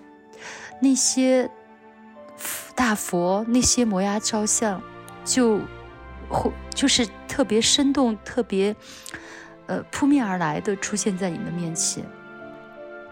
然后它还会有一些题记，让你看到。你和历史上面的那些人、那些供养人、那些雕刻石刻的人，是多么的接近。他们在一千多年前曾经在这里走过。嗯，这里是六丈院，六丈院的大佛，虽然他的头像已经被重塑了，但是他的其他地方，他的他的衣衫，他的披帛。还依然那么生动，保留着一千多年前的样子。还有一处是让我特别印象深刻的，是茶园的那些散落在茶园里面的摩崖造像，这就是茶园深处的牛仙山。我特别喜欢有一个老师，就是陈吉吉，他写的一本书，就是巴蜀人间的巴蜀石窟。他跑遍了所有的四川的大大小小的石窟，然后我看到牛仙山，他对牛仙山的这个这个描述，我觉得特别契合我的感受。这里是人间最美的烟火，更是仙山中最好的人境，因为这一幅照相。它就是散落在茶园里，不知道什么时候被遗落到这里。当我悄悄地走进它们，看到那些被时光冲淡了颜色、变换了模样的历史菩萨、佛，你会觉得他们为什么会在这里？他们是怎么样被什么人雕刻在这里的？所以我觉得我的仿古其实对这些摩崖造像也许没有那么那么深刻的研究，没有去探究它的包衣博带、它的首饰、它的坐姿，它是来自于什么地方的。但是我就觉得在。山林里面，在茶园里面，在细雨朦胧中，你跟这些石窟造像的对望，那就是一种历史的凝视吧。嗯，我说的特别肤浅，但是我想借助于小藏的这么一个平台，表达我的心声。我们从历史中来，也向历史中去。嗯。还有还要想给大家分享的就是，我前不久本来是要参参加小藏组织的这个佛光寺的门道节目，结果因为时间的关系，然后我跟朋友另外约去了南石窟寺和北石窟寺。然后当你走进其中的一个石窟的时候，你发现那里面的造像已经被毁灭的差不多的时候，你就会觉得历史。有情，历史也很无情，但是他们都曾经来过，我就觉得是美好的。嗯，新年的愿望，我希望能够走得更远，能够看到更多我喜欢的，或者我不知道的，或者我知道的石窟造像。我希望再去走走河西走廊，虽然我没有完全的走过，我希望我能够。去走一走它，我还想去云冈石窟，去看看那些大力佛，去看看北魏这个民族，或者这个这个北方的民族，他怎么样来跟我们融合，带来不同的感受。谢谢。大家好，我是门道的听众 VC，同时也是播客《午夜飞行》的主播。在二零二三年，我非常开心能够听到门道这档播客节目，那种感觉就像是你在这个世界上终于终于又发现了一个能够跟你灵魂共振的朋友。从此之后，我再去很多地方访古的时候，好像都有了更多的陪伴和情感寄托一样。当大家听到我的这段分享的时候，我应该已经在听了两遍门道关于山西北齐壁画博物馆那期节目之后，终于在二零二三年的最后一天到了太原，走进了向往已久的北齐壁画博物馆。那期节目其实也是整个二零二三年门道的所有节目当中，我个人也最喜欢的一期。一方面呢，是因为我自己就是一个非常喜欢壁画艺术的人，而北齐壁画，呃，因为他自己特有的那种风格，一直都是我特别感兴趣的。那另外一方面，因为我自己是河北人，所以北齐乃至整个北朝历史，其实都和山西、河北密切相关。那恰好我在过去的两年里面呢，也开始呃更加关注身边的这些可以去仿古的地方。在河北省博呢，就去看了好几次北齐壁画的那个展厅。除此之外呢，我还在响堂山石窟、啊北朝博物馆和邺城考古博物馆里面一次一次被啊非常短暂但是非常迷人的。嗯，历史时代所打动，所以我总觉得北朝对我来说好像有特别重要的意义，也特别感谢门道在过去的这一年当中，用很多很棒的节目帮我补充了我自己的很多感性认知之外的专业的视角。那新的一年呢，我希望门道可以带领我们去往更多的地方，推开更多扇门。如果说有什么期许的话我个人是非常期待能够听到更多来自一线策展人和一线研究者的声音的。那最后祝大家二零二四年仿古快乐也更期待跟大家在仿古的路上能够相见。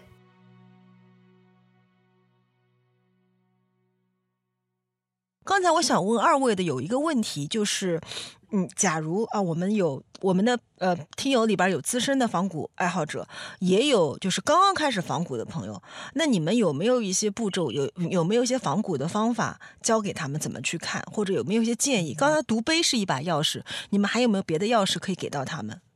严老师，仿古，那我觉得，嗯，就是看大家侧重吧。如果说大家对古建筑，尤其是早期建筑感兴趣，我觉得就是只有到山西来。然后你要对这个古村落，那就到浙江、到安徽这些地方。当然，这个你也可以早期找不到这些建筑呢。现在有很多这种 A P P，像那种什么四飞坐标啊、华古地图啊，就是这些 A P P，其实对于，嗯。这种喜欢仿古打卡的人，我觉得这个这个这个小程序特别好，A P P 啊，所以我觉得可以推荐给大家。这不是广告啊，就因为我自己出门有时候也会要用到这个，嗯，那很方便。其实你你刚才讲的是大家要解决第一个问题，就是我去哪儿仿古？哎，那小波老师，你你是怎么确定，或者你在早期或者你刚开始的时候怎么确定我要去哪儿这这样一个问题的？第一，肯定是就像像严先说的，你肯定最开始你是被一个契机所牵引嘛。嗯。比如说我是被梁思成、林徽因先生所牵引，所以那上来肯定是佛光寺、山西的这些古建。重走梁林路。嗯，对，呃，倒倒不是重走梁林路，我倒没有说真的被他去，只是就是沿着就会会走这，因为我经常我喜欢自驾嘛，所以我一个人开着车沿途古建啊。但是我我看的时候，我最早看的是比较，也不叫最早，我其实看东西从来都是比较杂的。我的墓葬也会看，呃，村落也会看，然后古建也会看。但是作为初学者来说，或大家都会看的话，我有一个建议，就是你可能找一样，呃，把它学透。我其实我最早是看古建，就想了解古建，看古建的结构，其实也看不懂。后来慢慢。看古建多了之后，它自然就会涉及到很多像山西的很多这个寺院里头，它会有壁画、有彩塑，那你自然就会启开启下一扇门，就是它到底画的是什么、塑的是什么，你自然就会去在一起研究壁画和彩塑。其实它是一个逐步学习的过程，它它很难一下就是初学者最怕贪多。呃，很多人问我说。至于，因为我们也在博物馆做讲解，很多人博物馆怎么看？我说，其实博物馆看东西最最简单，就是你先统一看一遍之后，你觉得你对什么最感兴趣？你对青铜器也好，对瓷器也好，对这个佛像也好，或者对书画字画也好，你找一个你最感兴趣的门类，你就其他就也不看，其他就不看了，你就只看这个门类，一直扎下去，用个三五年的时间，你一定在这个这个门类当中就变成了这个至少是一个。比较好的一个爱好者了。其实，在任何一个门类当中，它涉及的东西都是综合的，它都是一个至少中国历史上一个整个是一个综合的一个东西。所以，你把青铜器研究透了，或者你把这个瓷器研究透了，其实再从它再扩展到其他的领域就非常简单了。所以，这是我我一般给初学者的一个建议。然后，关于看古建这块、古迹这块呢，我的一个习惯。嗯，可能就是我个人的习惯是喜欢去一个地方，把这一类就是全部看一遍，而且是开着车，因为任何古迹也好，古建也好，它和自然环境和人文环境是分不开的。那往往有的时候，我包括我们看古村落，你翻过一个山之后，立刻整个村落布局和建筑形式就发生了变化。如果你只是飞过去，飞飞来飞去，你不会有这种深刻的感觉的。那这个山为什么会造成这样的变化？你就会去思考这件事情。它实际上就是流域的问题，就是就是文化的问题。所以，比如说，你看我们去我去这个福建看这个福建土楼的时候，那大家大家很多人可能就愿意看国宝，因为国宝就那几个嘛，那看完就结束了。那我是只要是土楼都看，不管入入宝不入宝，只要那个范围之内的土楼全部看一遍。这样的话，你能形成一个。整体的一个一个认知了，然后你就能理解福建土楼它是怎么演变的，它从浙浙南怎么变成了广东的这个这这些情况，中间路过福建，然后它怎么怎么是它的背后的原因是客家人的迁徙，在不同的地方由于生产资料，由于自然环境问题，它演变成了不同的建筑形式。那如果你不通过这种这种有计划的这种大范围的这种行走，而且是可以说是扫街式的看的话，可能你就达不到这样的一个宏观的这种感觉，你只是只是点，啊，这是我的一个我的习惯啊，但是可能不不适应所所有的人。嗯，但是你有耗时间耗精力。你有一个说的非常好，其实先找一个小点是自己最感兴趣的，就像就哪怕是博物馆里边的一一个门类，然后由他牵出来，他会牵出很多，比如说我我可能是从造像。先开始的，那我要了解造像，我肯定会对像严新老师对宗教的这个他的这个佛教东传呀，会会对它的形式啊，会对它石窟的形制啊，会对这个相关的壁画啊，或者来来来产生联系，它就是一个连接，它不断不断有像像像有东新的东西扯扯出来。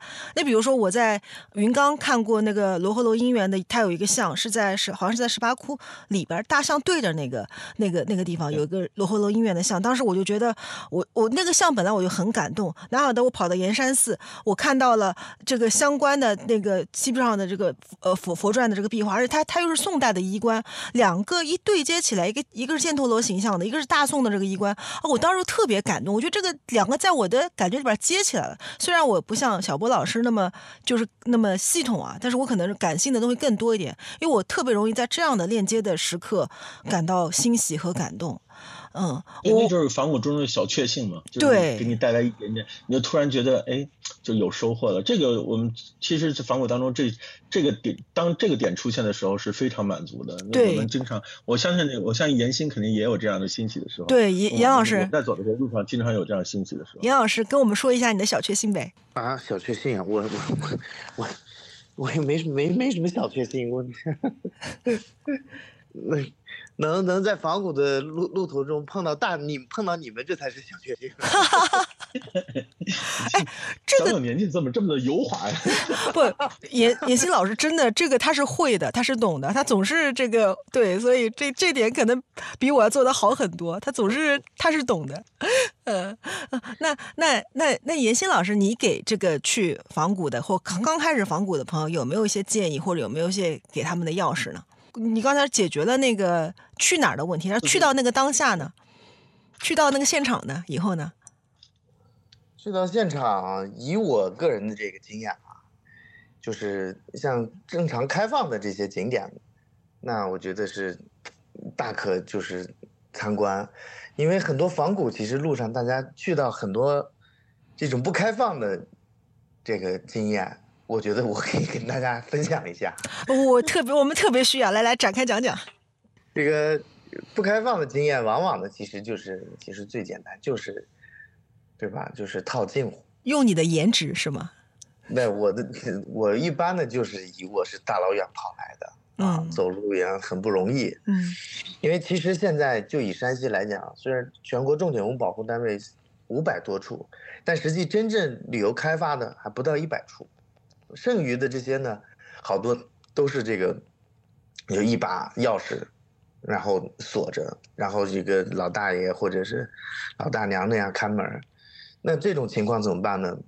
一般呢，这个有些门上呢会写电话，所以大家呢会一一般呢就是去留意一下这个大门上写电话。再一个呢，就文保碑上或者文保碑的这个旁边就会有文保责任人。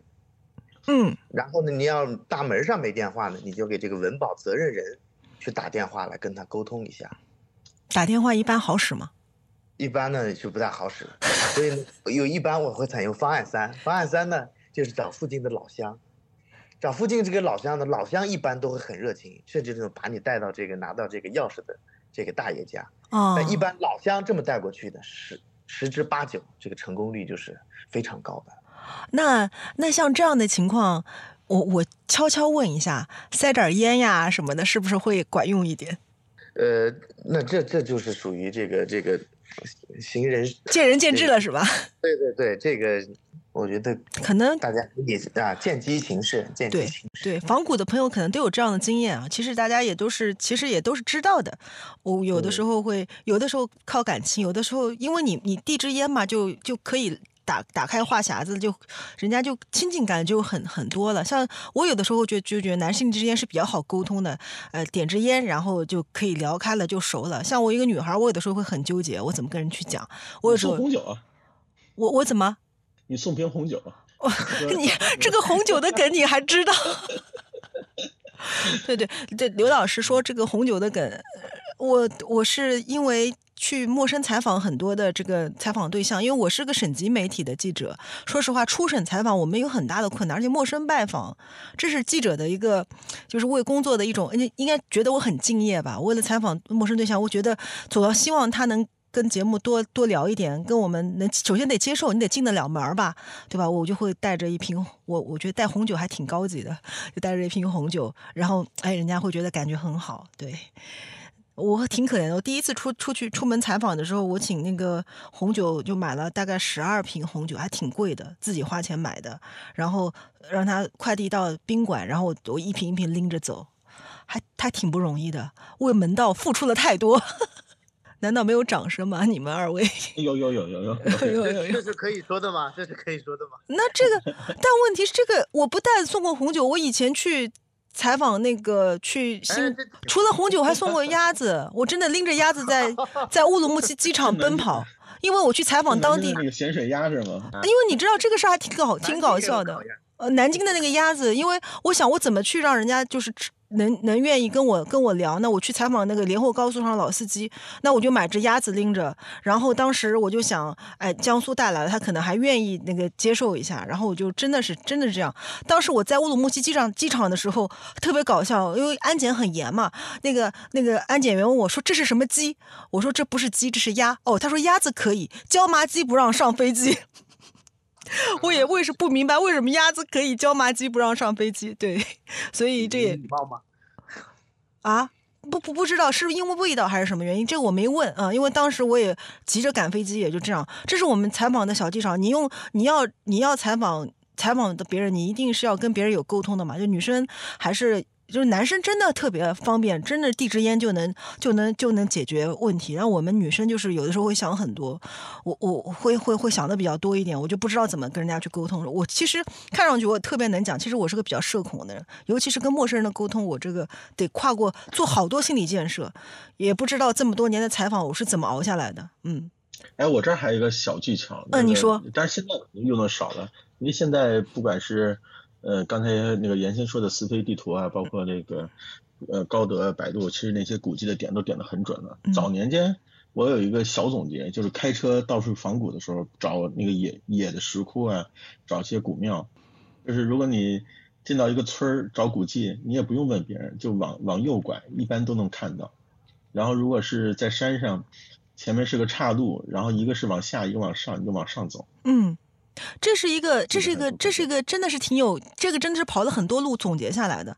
就像你，比如是一个大大数据的结果啊，不，就是你一个村里边，比如这个村里边，它总归会有可能会有庙，是吧？还是说怎么样？你这个村是怎么定到的？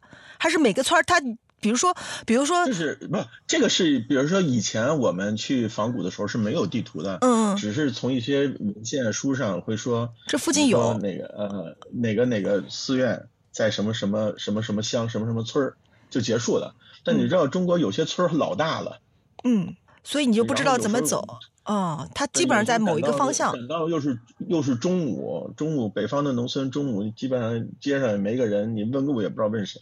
那那个对这个这个说到迷路这个事儿，我是我是深有体会。我有一次被。从童子从童童子寺，就严老知道，严老师力力荐的童子寺大佛，我出来，整个那条路修路没有一辆车，打不到车，没有一个人，然后我一个人在那个烈日下面走，我真的是，而且那个地方也没有信号，我当时一个人迷路可害怕了，一个女生，那是我当时真的是，可能是我第一次真的知道仿古是有危险的这个这个这个这个经历，而且又是大太阳，那时候挺绝望的，我也不知道怎么走。呃，后来怎么求助的？我想了一下，我我印象里边我有了一个总结。第一个，准备准备多准备几张，就是最好是准备两张这个电电电话卡，比如你有电信的或者移动的，你最好是有两张，因为你保不齐什么样的情况下哪个信号会有用。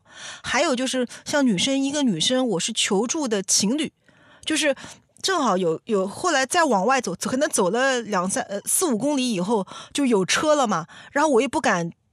搭陌生的，比如男性的车，我肯定是不会不不敢搭的。但是我看见有一对情侣他们在开车，我就招手了，我就说能不能，因为有女性在嘛，我说能不能把我带到能打到车的地方？呃，确实可能好像好一点，但这个不做不不不做那个参考因素，就是只是真的在最最最没有办法的时候，可能要稍微动一动脑子怎么救自己。可能人在那个时候也都能想出办办法来，对吧？严严老师有没有早早些年仿古比较惊恐的时刻？哎呀，我还没有没有比较比较惊恐的吧，但是我有这个经历，就是天黑就是住在老乡家里的这种情况，当然也遇到了比较淳朴的这个老乡，嗯，然后呢，人家一看我是一个大学生呢，就出来让我住在人家家，而且还给做饭吃，临了呢，也就是投诉，就是就是投诉老乡家里，对。这个经历也是挺难忘的。现在说说说，对，现在说说，真是仿古比以前条件好很多了。对，以前我们我们那个，我第一次去炳灵寺的时候，当时就是得开车翻那个山，哦，那真是。后来是路上路中间一个大坑，我真是车上背着工工兵铲，我是填了半个小时坑，填土才过去的。哦，就是那个有坑，你车开不过去，你得把把路给修了才能过去。它就是，它就相当于是下雨了，然后底下就空了那个路。嗯，就塌一个大坑，填了半个多小时的土才过去。哦，但是今年这不是这个甘肃地震吗？还好炳灵寺没什么事。啊，对我们都还挺牵挂的。所以严新老师有句话叫“仿古要趁早”啊，就是得真的是得抓紧。要趁早。对，真的得抓紧时间，因为就我经历的，就是有一些像严新老师说，我们当时去的能够几乎裸展，就是裸可以可以可以裸着看的壁画什么，现在都加了玻璃罩了，对，就很难看清楚。嗯，这个也是包括塔能能上就赶紧上，过两年肯定不让上了。对，这个是包括我，包括比如那个严老师跟那个刘老师的小波老师都比较熟熟悉的那个敦煌，还包括很很多石窟，他你进哪个窟你都都都没没辙儿。所以有有我有朋友，我也打算以后这样子，就是在那儿待个好长时间，每天就进去，说不定就能把这个几个窟给凑齐了。是不是？我听小布老师说，敦煌可能有的窟永再也进不去了，永远都进不去了，是吗？嗯，敦煌最对外开就六十个窟，嗯，就六十个，然后再加上八个特窟，嗯，就六十八个窟。你其除其他的洞窟，除非你是做学术研究，然后写申请才可以开的，嗯，就是正常的参观就是六十六十个窟，但是大多数观众只能看八个。嗯，因为我去敦煌太久了，我是上大学的时候去的敦煌，而且当时真的是没什么文化，什么都不懂，所以我还是挺那时候看的多，那时候还能看十十二个呢。嗯，那那那个那个好久，其实那个看和不看对我来说，我可能只有个大概的印象。后来我现在你你你你现在说住一个月天天进也不可能了，旺季的话一个身份证三十天只能进一次。啊，真的？哦，我天哪，这个对，旺季的时候只开放六个。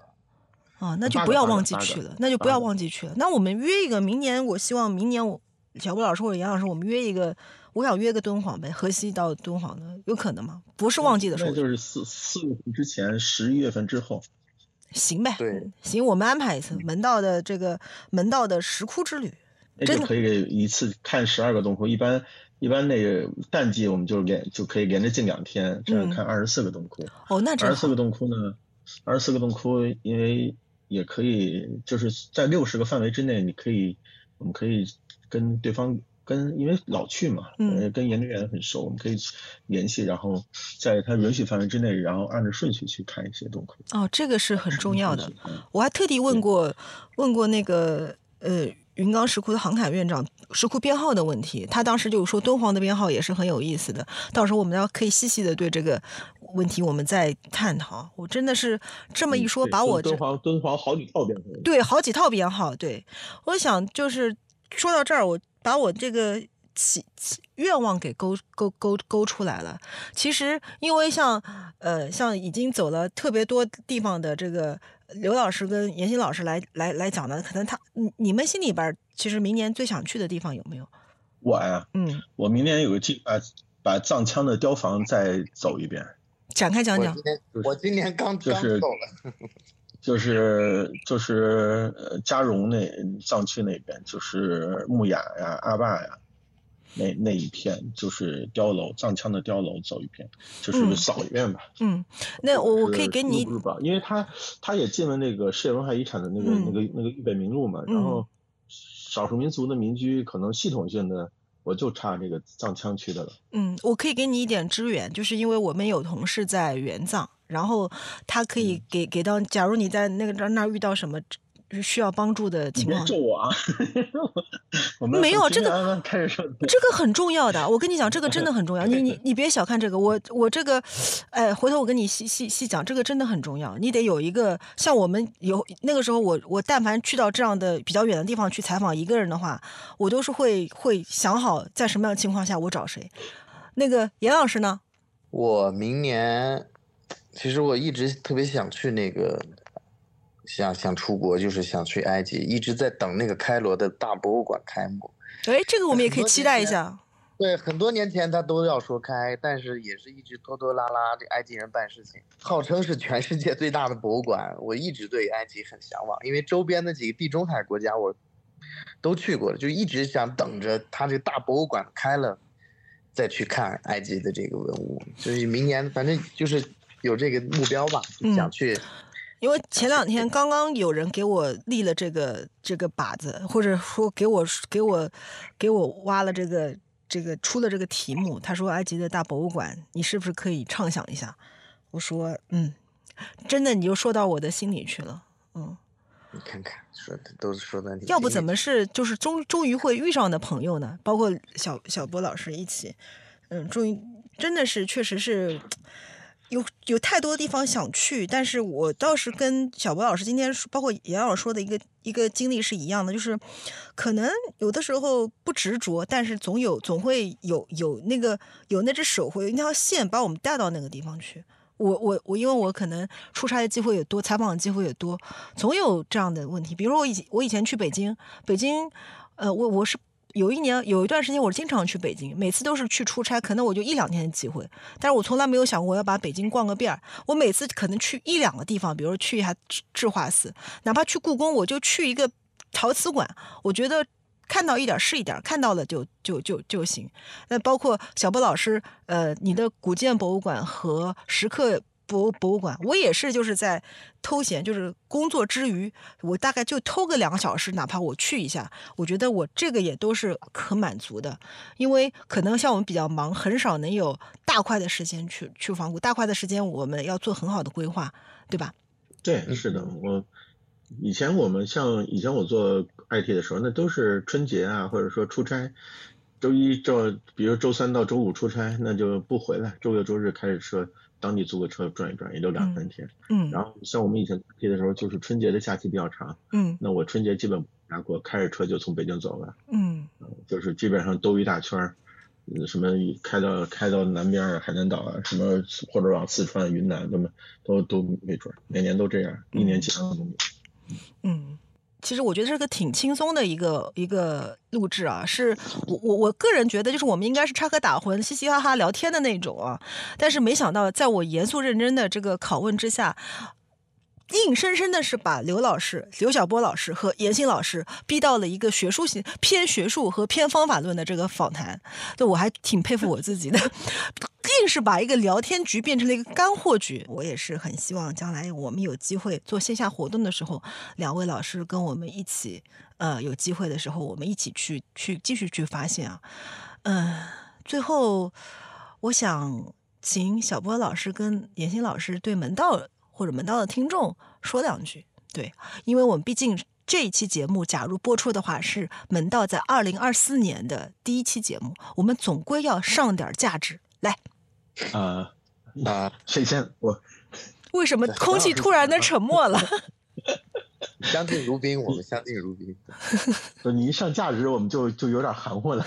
对，您老是弄这种，其实就是新年的祈愿吧。嗯，又沉默了。真好尬，我 好好那那我先说，我先说。那首先这个祝这个门道的听众二零二四年新年快乐啊！因为咱们要播应该是第一期嘛啊，在新的一年希望大家一切都顺利啊，工作也顺利，然后呢身体也健康，家庭也美满啊。在课余时间更多的时间去进行仿古，对中国传统文化或对中国文化有一个更深入的了解啊。第一步先自己走出去，最好带动别人走出去，然后最终也我们每一个人都成为星星之火啊，就像门道一样，一步一步的把中国文化整个的弘扬发展出去，也让这个近千年来这些古人们他们这些呃怎么说呢，就是他们这些东西没有白用功，嗯，至少到我们这这段到我们这一这一届。没有断，嗯，终于让我有一点感动的感觉了。因为跟你们二位聊天，我我其实我在仿古的经历当中，经常会有非常敏感、非常感怀、非常感性的时刻，但是我今天说不出来，可能因为面对的是你们二位非常理性、非常资深的这个仿古专家，我我我无法把我单纯幼稚的那个感怀说出来。但是你刚才说那一刻，就是我们不要断，到到了我们这儿不要断，这个让我嗯。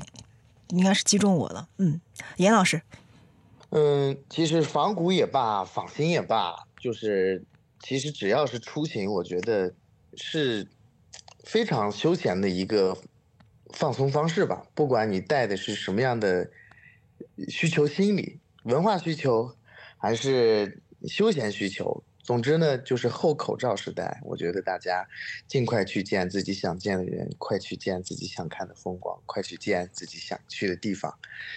嗯，没什么了。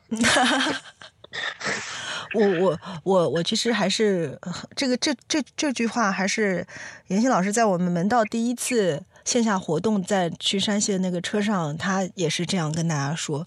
我觉得这是一种生活态度，确实，呃，我。我做门道，我刚才提到，我说让给我让我去走出这个世俗的烦扰，就是焦虑，然后去找一个新的世界去探索的陈刚陈刚教授，虽然他已经离开了我们，我我我当时的感觉就是，我后来包括我做任何的文文文化类的内容生产，我当时有一个很强烈的想法，就是其实我找到了一个。一个花园，这个花园跟当下无关，但是它却可以让我自洽。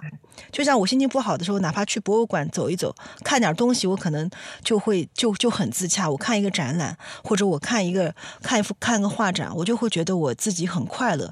这样。这种快乐是什么快乐？我曾经跟我妈妈解释了两个小时，告诉她我真的在这一刻是很快乐的。而我做门道，包括之前做短视频，我也是希望能把这样的感觉带给。带给一些朋友，带给一些第一个找到跟我同样有这样感觉的朋友，第二个是能把这样的感觉带给一些朋友，因为我们除了眼前的，这张这个话说的俗了一点，我们除了眼前以外，我们真的还有远方。这个远方可以是在书里，也可以是在我们脚下。所以待会儿呢，我想给大家听一听我们门道的朋友他们在二零二三年的仿古的一些经历。以及他们对二二零二四年的期许，呃，也很感谢这两位老师啊，我们有有机会一定要约约我们的线下局，嗯，好的，没问题，没问题啊。嗨，大家好，我是小云姐，来自南京。我很小便喜欢历史故事，但是因为各种原因很少去仿古，同时呢，对上古夏商周的历史也兴趣缺缺。但是有一次，今年看到了罗翔老师推荐了《简商》，就读了这本书，觉得很有意思。后来便去了三星堆，看到了古史人神秘的青铜面具和他们的祭祀文化。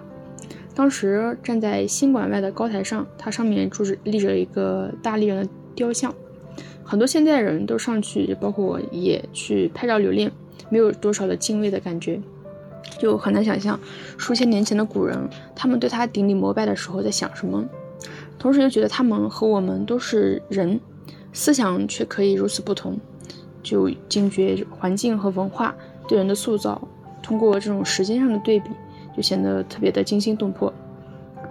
然后又因为对上古史产生兴趣了，就关注到兰博有一系列有关中华文明的讲座，呃，虽然没有听成二里头遗址的，但是后续的讲座都陆续在听。感觉每位老师都有特色，而且去听讲座的对历史感兴趣的人也形形色色。后来就因为关注兰博了嘛，就看到了日润中华展览，非常兴奋。在看展后就去过了两次，呃，还想有机会再去。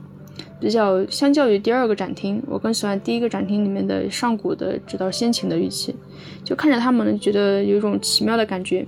我能够站在这里去看这些玉器，他们不知道中间会经历多少偶然和必然，而且他们跨越数千年，依旧神神光熠熠。但我几十年后就会离世，可是却不怎么感到悲伤，就是有一种与有容焉，但是也有一种难以描述的这种历史恢宏的感觉。后来就听了门道玉润中华主题的播客，加了听友群。嗯，对，嗯，我不知道这样说会不会冒犯，但是真的很开心有这么一个呃女性作为主播的历史主题播客。嗯，希望明年门道呢能不能考虑访问一下李游西，他是我很喜欢的一位科普甲骨文的 UP 主。最后，希望门道越办越好，越办越有门道。大家好，我是罗威，我来自西安。呃，门道的群友可能在一群、二群经常看到我给大家分享一些资料。我是那个西安博物院的志愿者。同时，也是陕西历史博物馆知友协会的一个核心会员，所以我对于博物馆啊，对于这些古迹、国宝、遗址单位非常热爱。二零二三年这个去过哪个地方仿古？其实博物馆倒逛的不太多哦，因为我一般去就是某个地方，我就顺带的会把那个地方、那个地区的博物馆就逛一下。像二零二三年的一月过年的时候，我去了河南的安阳，去了郑州。安阳很多人呃听到就想到是殷墟，但是我在那地方，呃，因为做过比较好呃全面的预习功课，去看了修定寺塔。去看了灵泉寺的石窟，啊，然后再到郑州看了河南博物院，看了郑州博物馆，嗯，就是这是疫情以后，也是今年的第一次访古，还有两次比较远的长途旅行，就是今年的呃二零二三年的三月底到四月初，呃，第二次去了晋东南，嗯，应该说是。有些地方其实已经是第二次去了，但是感觉还是不一样。因为晋东南那个地方本来就是一个比较小众，相对来说游客比较少的，去看古建，去看依托古建后面的地方信仰、壁画、石刻、造像，非常愉悦吧。在这个初春的季节，然后到了六月底、七月初的时候，又去新疆有八天。呃，算是一个比较快速的行程，因为八天时间其实并不能把新疆整个游览，但是主要是以乌鲁木齐、吐鲁番，还有库尔勒，还有像库车这些地方都去看了石窟博物馆，还有这个世界遗产啊。中间还有两次比较短的行程，一次是在九月份去了这个兰州看犍陀罗造像展。用一个周末的时间，还有一个就是，呃，在十二月二十三号、二十四号，也就是一周前，去石家庄镇定，啊，仿古看了这个小而美的这个镇定县城里面的这些古迹、这些国宝单位。第二天去了河北博物院，也是第一去第一次去石家庄，嗯，非常的令人惊喜。现在呢，我在西安城墙边上。刚过完跨年，然后也给自己过了一个生日，所以回想这一年哦，刚才像流水账一样的翻了一说了一下，有没有一个特别让击中我、让我难忘的时间？一个是就是我在安阳走访那个灵泉寺石窟的时候，看到那个大唐永徽元年的一个屋形龛，呃，印象特别深，因为。呃，之前预习的时候了解到这个地方，所以当我找到这个地方，它有这个唐高宗李治的这个年号永徽元年，有这个屋形龛，嗯，就体会到了那种与古人神接的意趣，而且就相当于你做了功课，你找到它、发现它的时候，哎，有一种小小的成就感，在这个山上。还有就是呢，去新疆。不仅仅是看历史，也看了风景，像天山天池，就是真的不去新疆不知道祖国的大而美。而且因为以前专门看过河西走廊，包括很多地方的石窟，我觉得越来越清楚的把这个石窟艺术传入中国，或者说进入我们中国北方地区早期的这种传播路线，看得越来越清楚，也算是给自己后面的仿古学习呃留下了一个影子。所以那明年的仿古计划有什么？我想可能还是想去把河北，包括山东都仔细走一下。啊，河北的邯郸啊、邺城啊，包括这个河南的安阳啊，这些地方石家庄、正定啊，再仔细走一下。嗯，其实说到仿古经历里面，有没有什么特别经历啊？这几年，我觉得去每个地方最特别的经历，就是因为我们每次做的就是我们有个小团体，大家也出行，要做很多细致的功课啊，我们去准备资料，去看那考古报告，看看有没有什么音频、视频节目。最难忘的什么呢？就是我们通过网上的公开信息查询这些国保单位文保点啊，这些甚至省保，甚至很低级的县保，呃，这些信息我们一个个核对是否开放，有没有什么条件？我觉得这样一些非常微不足道，可能在我们日常生活中想当然的事儿，但是经过了这些呢？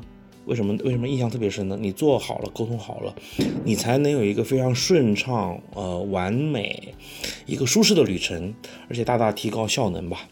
嗯，这个是我觉得让我印象特别深的。所以每次我都想把行前、呃行程中，包括结束以后，不断的总结提高，因为可能对自己要求也比较多吧。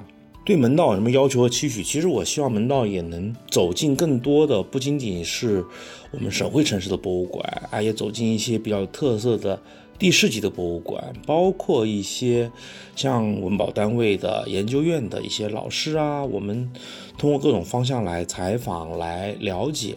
呃，也感谢这个小藏给我们做了很多的这个铺垫，所以我觉得，一方面是我们走进更多的博物馆，走进更多可能的研究院一些机构，然后小藏呢也在这些节目中呢不断的铺垫，因为我跟着小藏老师一起录过，一起参与过这个在西安的一些节目的录制前面的沟通，所以我觉得真的我们这一个节目在。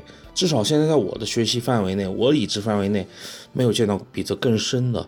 因为可能节目一个半小时、两个小时，呃，里面有很多我们常。已知的内容铺垫，但是很多馆长们、很多管理者们，他说的很多有些话，真的是很击中我的内心，就是让我能感受到，我作为一个博物馆的观赏者，能体会到运营者的一些苦心，他对我们观赏者的一些这个呃换位的思考，能让我们感受到这种作为可以说是一个顾客良好的这种互动或者说收益，嗯，就在这样吧，呃。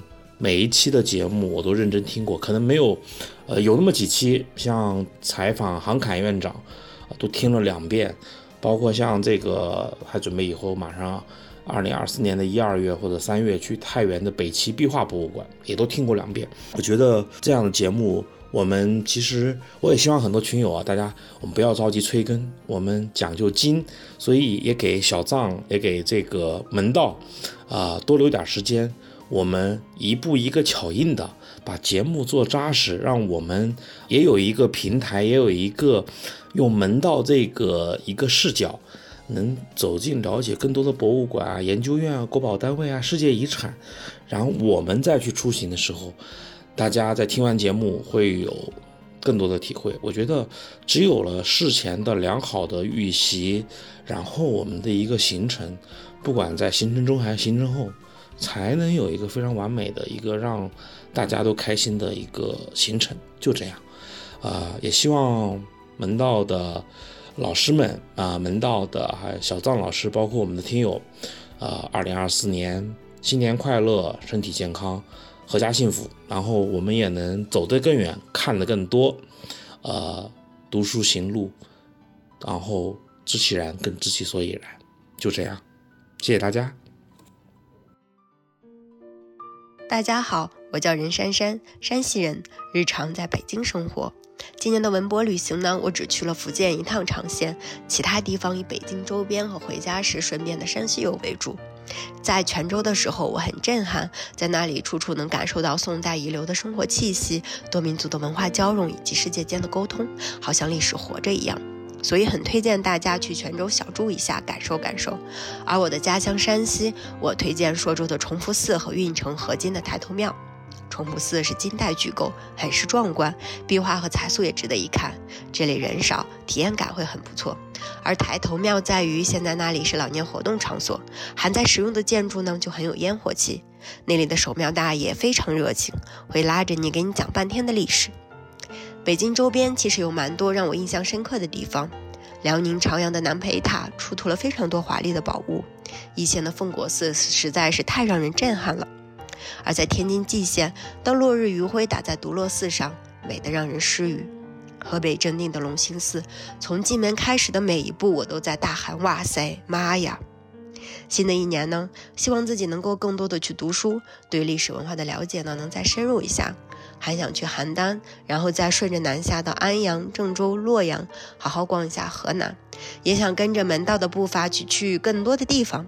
在这里，祝门道越办越好，能够带着大家去探索更广阔的世界。各位门道的听友们，大家好呀！我是来自广东的阿颖，很高兴跟大家相遇在门道。二零二三年是我真正爱上并开始踏上仿古之旅的一年。今年陆陆续续去了山西、四川、陕西，看了很多古建、壁画、彩塑、石窟，越看越觉得神州大地不仅辽阔，而且深厚。在行走中也发现自己的浅薄和无知。四月份的时候，我去了一趟大同的云冈石窟，我还记得那天天很冷，窟里几乎没有人。突然天上飘起了雪花，北魏的大象微笑地注视着雪花飘落。有种永恒凝望瞬间的美，这其实是我第一次看雪，也是今年仿古的高光时刻。仿古其实也是仿新，看着壁画塑像，能感受到千年前匠人的心思。他们以手绘心，以手塑心，千百年后我们仍被这些美好激荡。二零二四年，希望门道做大做强，能请来更多有趣的嘉宾，开启更多新的旅程。在文博这个领域探索更多的门道，也祝听友们在新的一年去往更广阔的世界，成为更好的自己。新年快乐！Hello Hello，门道的听众朋友们，大家好，我叫桃子，是一名刚入职的文博工作者，确实是刚入职，也就几天而已，所以呢，我可能分享的经历稍微有一些浅薄，但是也有想说的几件事情。第一件想说的事情呢，就是最近的博物馆盖章热，让我完全不对文物感兴趣的小伙伴开始跟我去博物馆。他呢，先在我们市内所有的博物馆都去盖了章，然后省内，然后出省 去盖章。盖章盖的多了，他就开始问我，哎，一些有趣的器物，一些历史渊源。然后我觉得稍微也是达到了一个文物的活化利用效果，真正做到了公众考古、公众参与这件事情。第二个想分享的事情呢，是我特别特别喜欢山西芮城的永乐宫。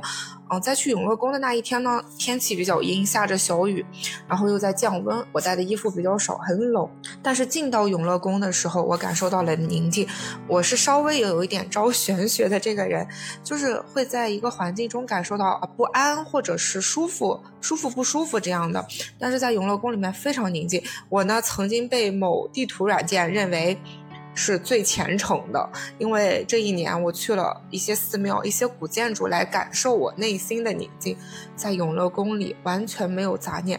后来我还找一些说主学美术的朋友说，我想把自己家这个也画成这样的壁画，然后朋友在讲说不行，不可以，这个画技学生画不了，你要找老师。哎。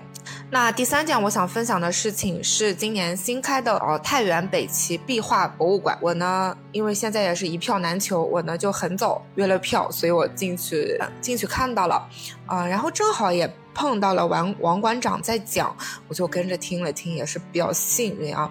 其中比较好玩的是那个 VR 眼镜，啊，在这个封土堆旁边有三个 VR 眼镜，就可以看到啊墓室的壁画全貌，三百六十度可以看到整个徐显秀夫妇，还有一些侍从，然后甚至连盗洞都看得见。然后往前稍微可以走一下，可以。感受在这墓里的感觉非常非常棒，非常推荐大家去感受一下。大家好啊，宝藏姐姐好，嗯，我是 人在维也纳的尹亮，我因为也是不会德语，就是陪老婆出国到这边，所以呃，过去一年虽然去了萨尔茨堡啊、格拉茨、维也纳一些免费的博物馆，啊，比较好那些收费的还没来得及去，但是因为不懂语言嘛，所以就看的比较少，就感觉这边的博物馆东西都收拾的比国内干净一些。看起来有点不灵不灵的，还在闪。嗯，印象比较深的，去年就去了萨尔茨堡，那个说是欧洲最大的古堡。因为一进门它有个简介嘛，就是有中文、有英文、有法语，还有德语、西班牙语。就看到中文就感觉很亲切，再往里面走的时候就没有中文了，主要是英语和德语。啊，这边很多地方也会有一些日语提示，但就是中文的比较少。如果说是以前去什么地方印象比较深，啊，仿古的话就是去鼓浪屿，因为我去鼓浪屿的时候，它还没是没有变成世界文化遗产，所以就人很少。然后你逛的时候，有的时候碰到当地人。就还可以一起聊聊天。我印象特别深，就是有个老奶奶，当时我跟她聊天，就说起鼓浪屿的过去。她说这个地方以前特别穷，因为淡水和食物都要从厦门岛隔海运过来，所以日本占领时候，整个鼓浪屿就给封锁了。那个时候大家就得配额去领食物，去领米，后来连米都没有哈。然后就眼睁睁看着有人饿死。我当时是在一个别墅门口，好像是八爪楼还是哪个，就是老的一个很漂亮建筑。他就指着那个墙说：“就眼睁睁看着有人扶着墙在那儿走不动，倒下就饿死了，也没人管。”然后说说就特别激动，就哭起来了，就说鼓浪屿以前还有被那个日本人枪毙的中国人。然后就在路边，怎么样？所以那个时候就，因为，呃，你去旅游正好是心情特别好的时候，就突然碰到那当地人跟你讲这个事儿，给我印象特别深。如果说那个我是一年之半之后才能回国，回国之后比较想去的，就是目前挺感兴趣的是。在北京丰台宛平城的中国抗日博物馆，就特别希望有一个大型博物馆，能把这个抗日战争啊所有的事情从书本上给它具体化。因为就抗日总感觉是有一些刻板印象，或者是对完全的真相，还有说中国这么多地方很多的遗址啊，呃，博物馆。还有那个之前去腾冲还看了那个，呃烈士墓园，就这么多东西，怎么能把它串起来？特别希望宝藏姐姐将来能做一些这方面的内容。我就觉得宝藏姐姐的节目是发展出很多个线的，比如说新开的博物馆线啊，还有说知名的这个文物展览线啊。将来特别有出书的这个希望，也很希望能，呃，看到宝藏姐姐尽快把自己的东西体系化，呃，特别还希望能增加这个抗日的遗址和博物馆的仿古线。祝大家在二零二四年越来越好，能看到越来越多想看的东西。还有就是国外旅游要注意安全，我身边，呃，来这个。奥地利旅游的人有丢护照的，就特别麻烦。当然，我也是有丢钱，啊，尽量是把护照和钱放在贴身衣物里。有人说把行李放在行李架上啊，坐下车座一抬眼一看，行李就没了。所以就，嗯，希望大家将来是注意安全，能看到很多想看的东西。然后不停有新的收获，谢谢大家。Hello，门道的听友小伙伴们啊，我是刘星星。然后的话，今天正好跟大家一起来做这个参与这个线上声音众筹的活动。啊，根据门道小姐姐的这个提纲，那在过去的一年里的话，我嗯去了喀纳斯徒步。那在这个过程当中的话，我曾经去过阿勒泰的博物馆。呃，这个里面的话，其实是一个意外的选择。呃，为了打发时间，但是没想到在这个博物馆里面的话，我有几次被。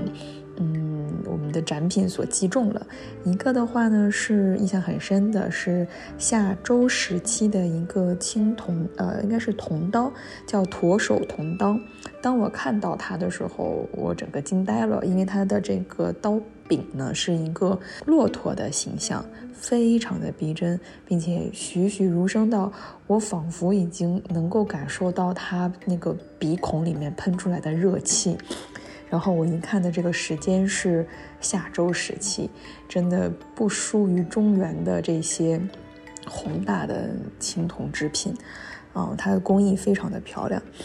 然后的话，当然阿勒泰最可爱，阿勒泰博物馆里面最可爱的是那些墓地的石人像，每一个都是憨憨厚厚的，能够想联想起很多我们嗯比较喜欢的表情包。然后的话，还有实时我在一个。嗯，展面墙展板上的这个呃地图，其实伫立了很久。那张地图其实是描绘的是唐代的丝绸之路，它分了三个颜色去区分，描述了是呃草原，还有陆地以及海洋三个路径的丝绸之路的一个大致的走向。在那一刻，因为我自己曾经是草原、陆地啊，陆地加海洋，其实都有所了解，并且去过其中的一些地方，啊，也算是追过这些丝绸之路的这些痕迹吧。但是我第一次知道，在这个陆地跟海上丝绸之路之外，还有一条草原的丝绸之路，而草原的丝绸之路的中间很重要的一个节点，就是我当时所在的阿勒泰地区。所以说，它改变了我对阿勒泰地区的一个认知。我一直以为它只是滑雪圣地。当然，对的。说说起滑雪的话，其实我也是在看到了一个公元前十世纪的一个石头的雕石刻上面，是能够看到，呃，当时有一个叫滑雪图，我能看到这个人在滑着雪，就是像。嗯，狗拉一个动物拉着这个雪橇，然后这个人站在雪橇上面，然后那一刻真的是感觉被时光所击中了，因为我们千百年来的交通方式竟然如此的相似，我们还在延续着我们的祖辈的这种交通方式。然后特别的经历的话，除了二零二三年之外。我其实，嗯，自己很有感触的有很多，但是我想分享的一个是在山西的一个看古建筑的经历。那看古建筑的经历的时候，让我很难忘的经历是我在应县木塔的塔底塔座上，然后抬头仰望应县木塔。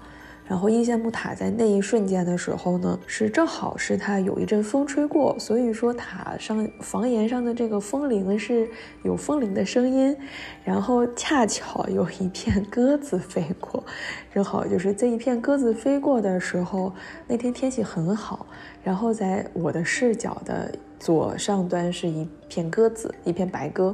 那我视角的右下方其实是应县木塔的每一层的斗拱。那它这个层层的斗拱的话，抬头仰望的时候，其实是非常绚烂的。那一刻，我感觉那些斗拱就像是木头里面开出的花一样，非常的漂亮。所以说，就感觉那一刻很美好，然后也很骄傲。我竟然看到了祖辈如此瑰丽的工艺，我还能看见，感觉那一刻真的非常的幸福。明年的计划的话，我想呃去麦积山、去炳灵寺，啊这个去真去实地看一看。本来是今年呃元旦的一个行程，但是恰巧在准备出发订票的时候的话，知道了甘肃的地震，所以说的话，嗯，一方面的话，我的行程会有一些调整；，另外一方面的话，我也非常的祈祷吧，希望我们的甘肃、我们的炳灵寺、我们的那一片的所有的居民，都是能够大家，呃，平安。谢谢。嗨，门道的各位朋友好，宝藏姐姐好，我是白衣客。过去的一年，过去的一年好充实啊！呃，列了一下，我应该去了一百多个博物馆，其中有三十几个是今年新去的博物馆，一共看了两百多个展览吧。嗯，因为疫情的原因开放了，所以今年特别欣喜的是可以外出去各地看展，而且今年显然各地的博物馆也比较这个给力，各各种大展都这个数量非常多，而且大展也非常多。如果要说有哪个特别击中我的一刻，或者印象特别深刻的，那大概就是在日本摔了一跤。这个在看展的过程当中，本来是去东寺，要去东寺的博物馆看展，结果路途上骑车摔了，呃，字面意义的击中了我。这个，然后也因为这样的原因，所以提前了一天从日本回来。当然，其实真正能够打动我的展览还是非常多的。最近刚刚看完的印象深刻的就是南京博物院的《玉刃中华》和良渚博物院刚刚新开的《不朽大漆大漆的艺术五千年》。嗯，应该说这个期待。期待今后有更多更好的展览吧。嗯，我自己的播客白衣刷展和门道一样，都非常关注这个博物馆和各种新的展览。希望通过自己的介绍也好，或者像门道这样，请馆长、请策展人、请博物馆的内部人士来更深入的介绍展览，都是希望给大家一个嗯。渠道或者给大家一个更好能够接近、能够认识、能够更好看展的这样的一个方式吧。希望明年或者之后门道能够越做越好，这个能够更新的多一些，听的太不过瘾了，所以希望能有更多的这个这更多的介绍，也也请到更多的博物馆人来。做这个播客能做讲解，好，谢谢大家，那也谢谢宝藏姐姐。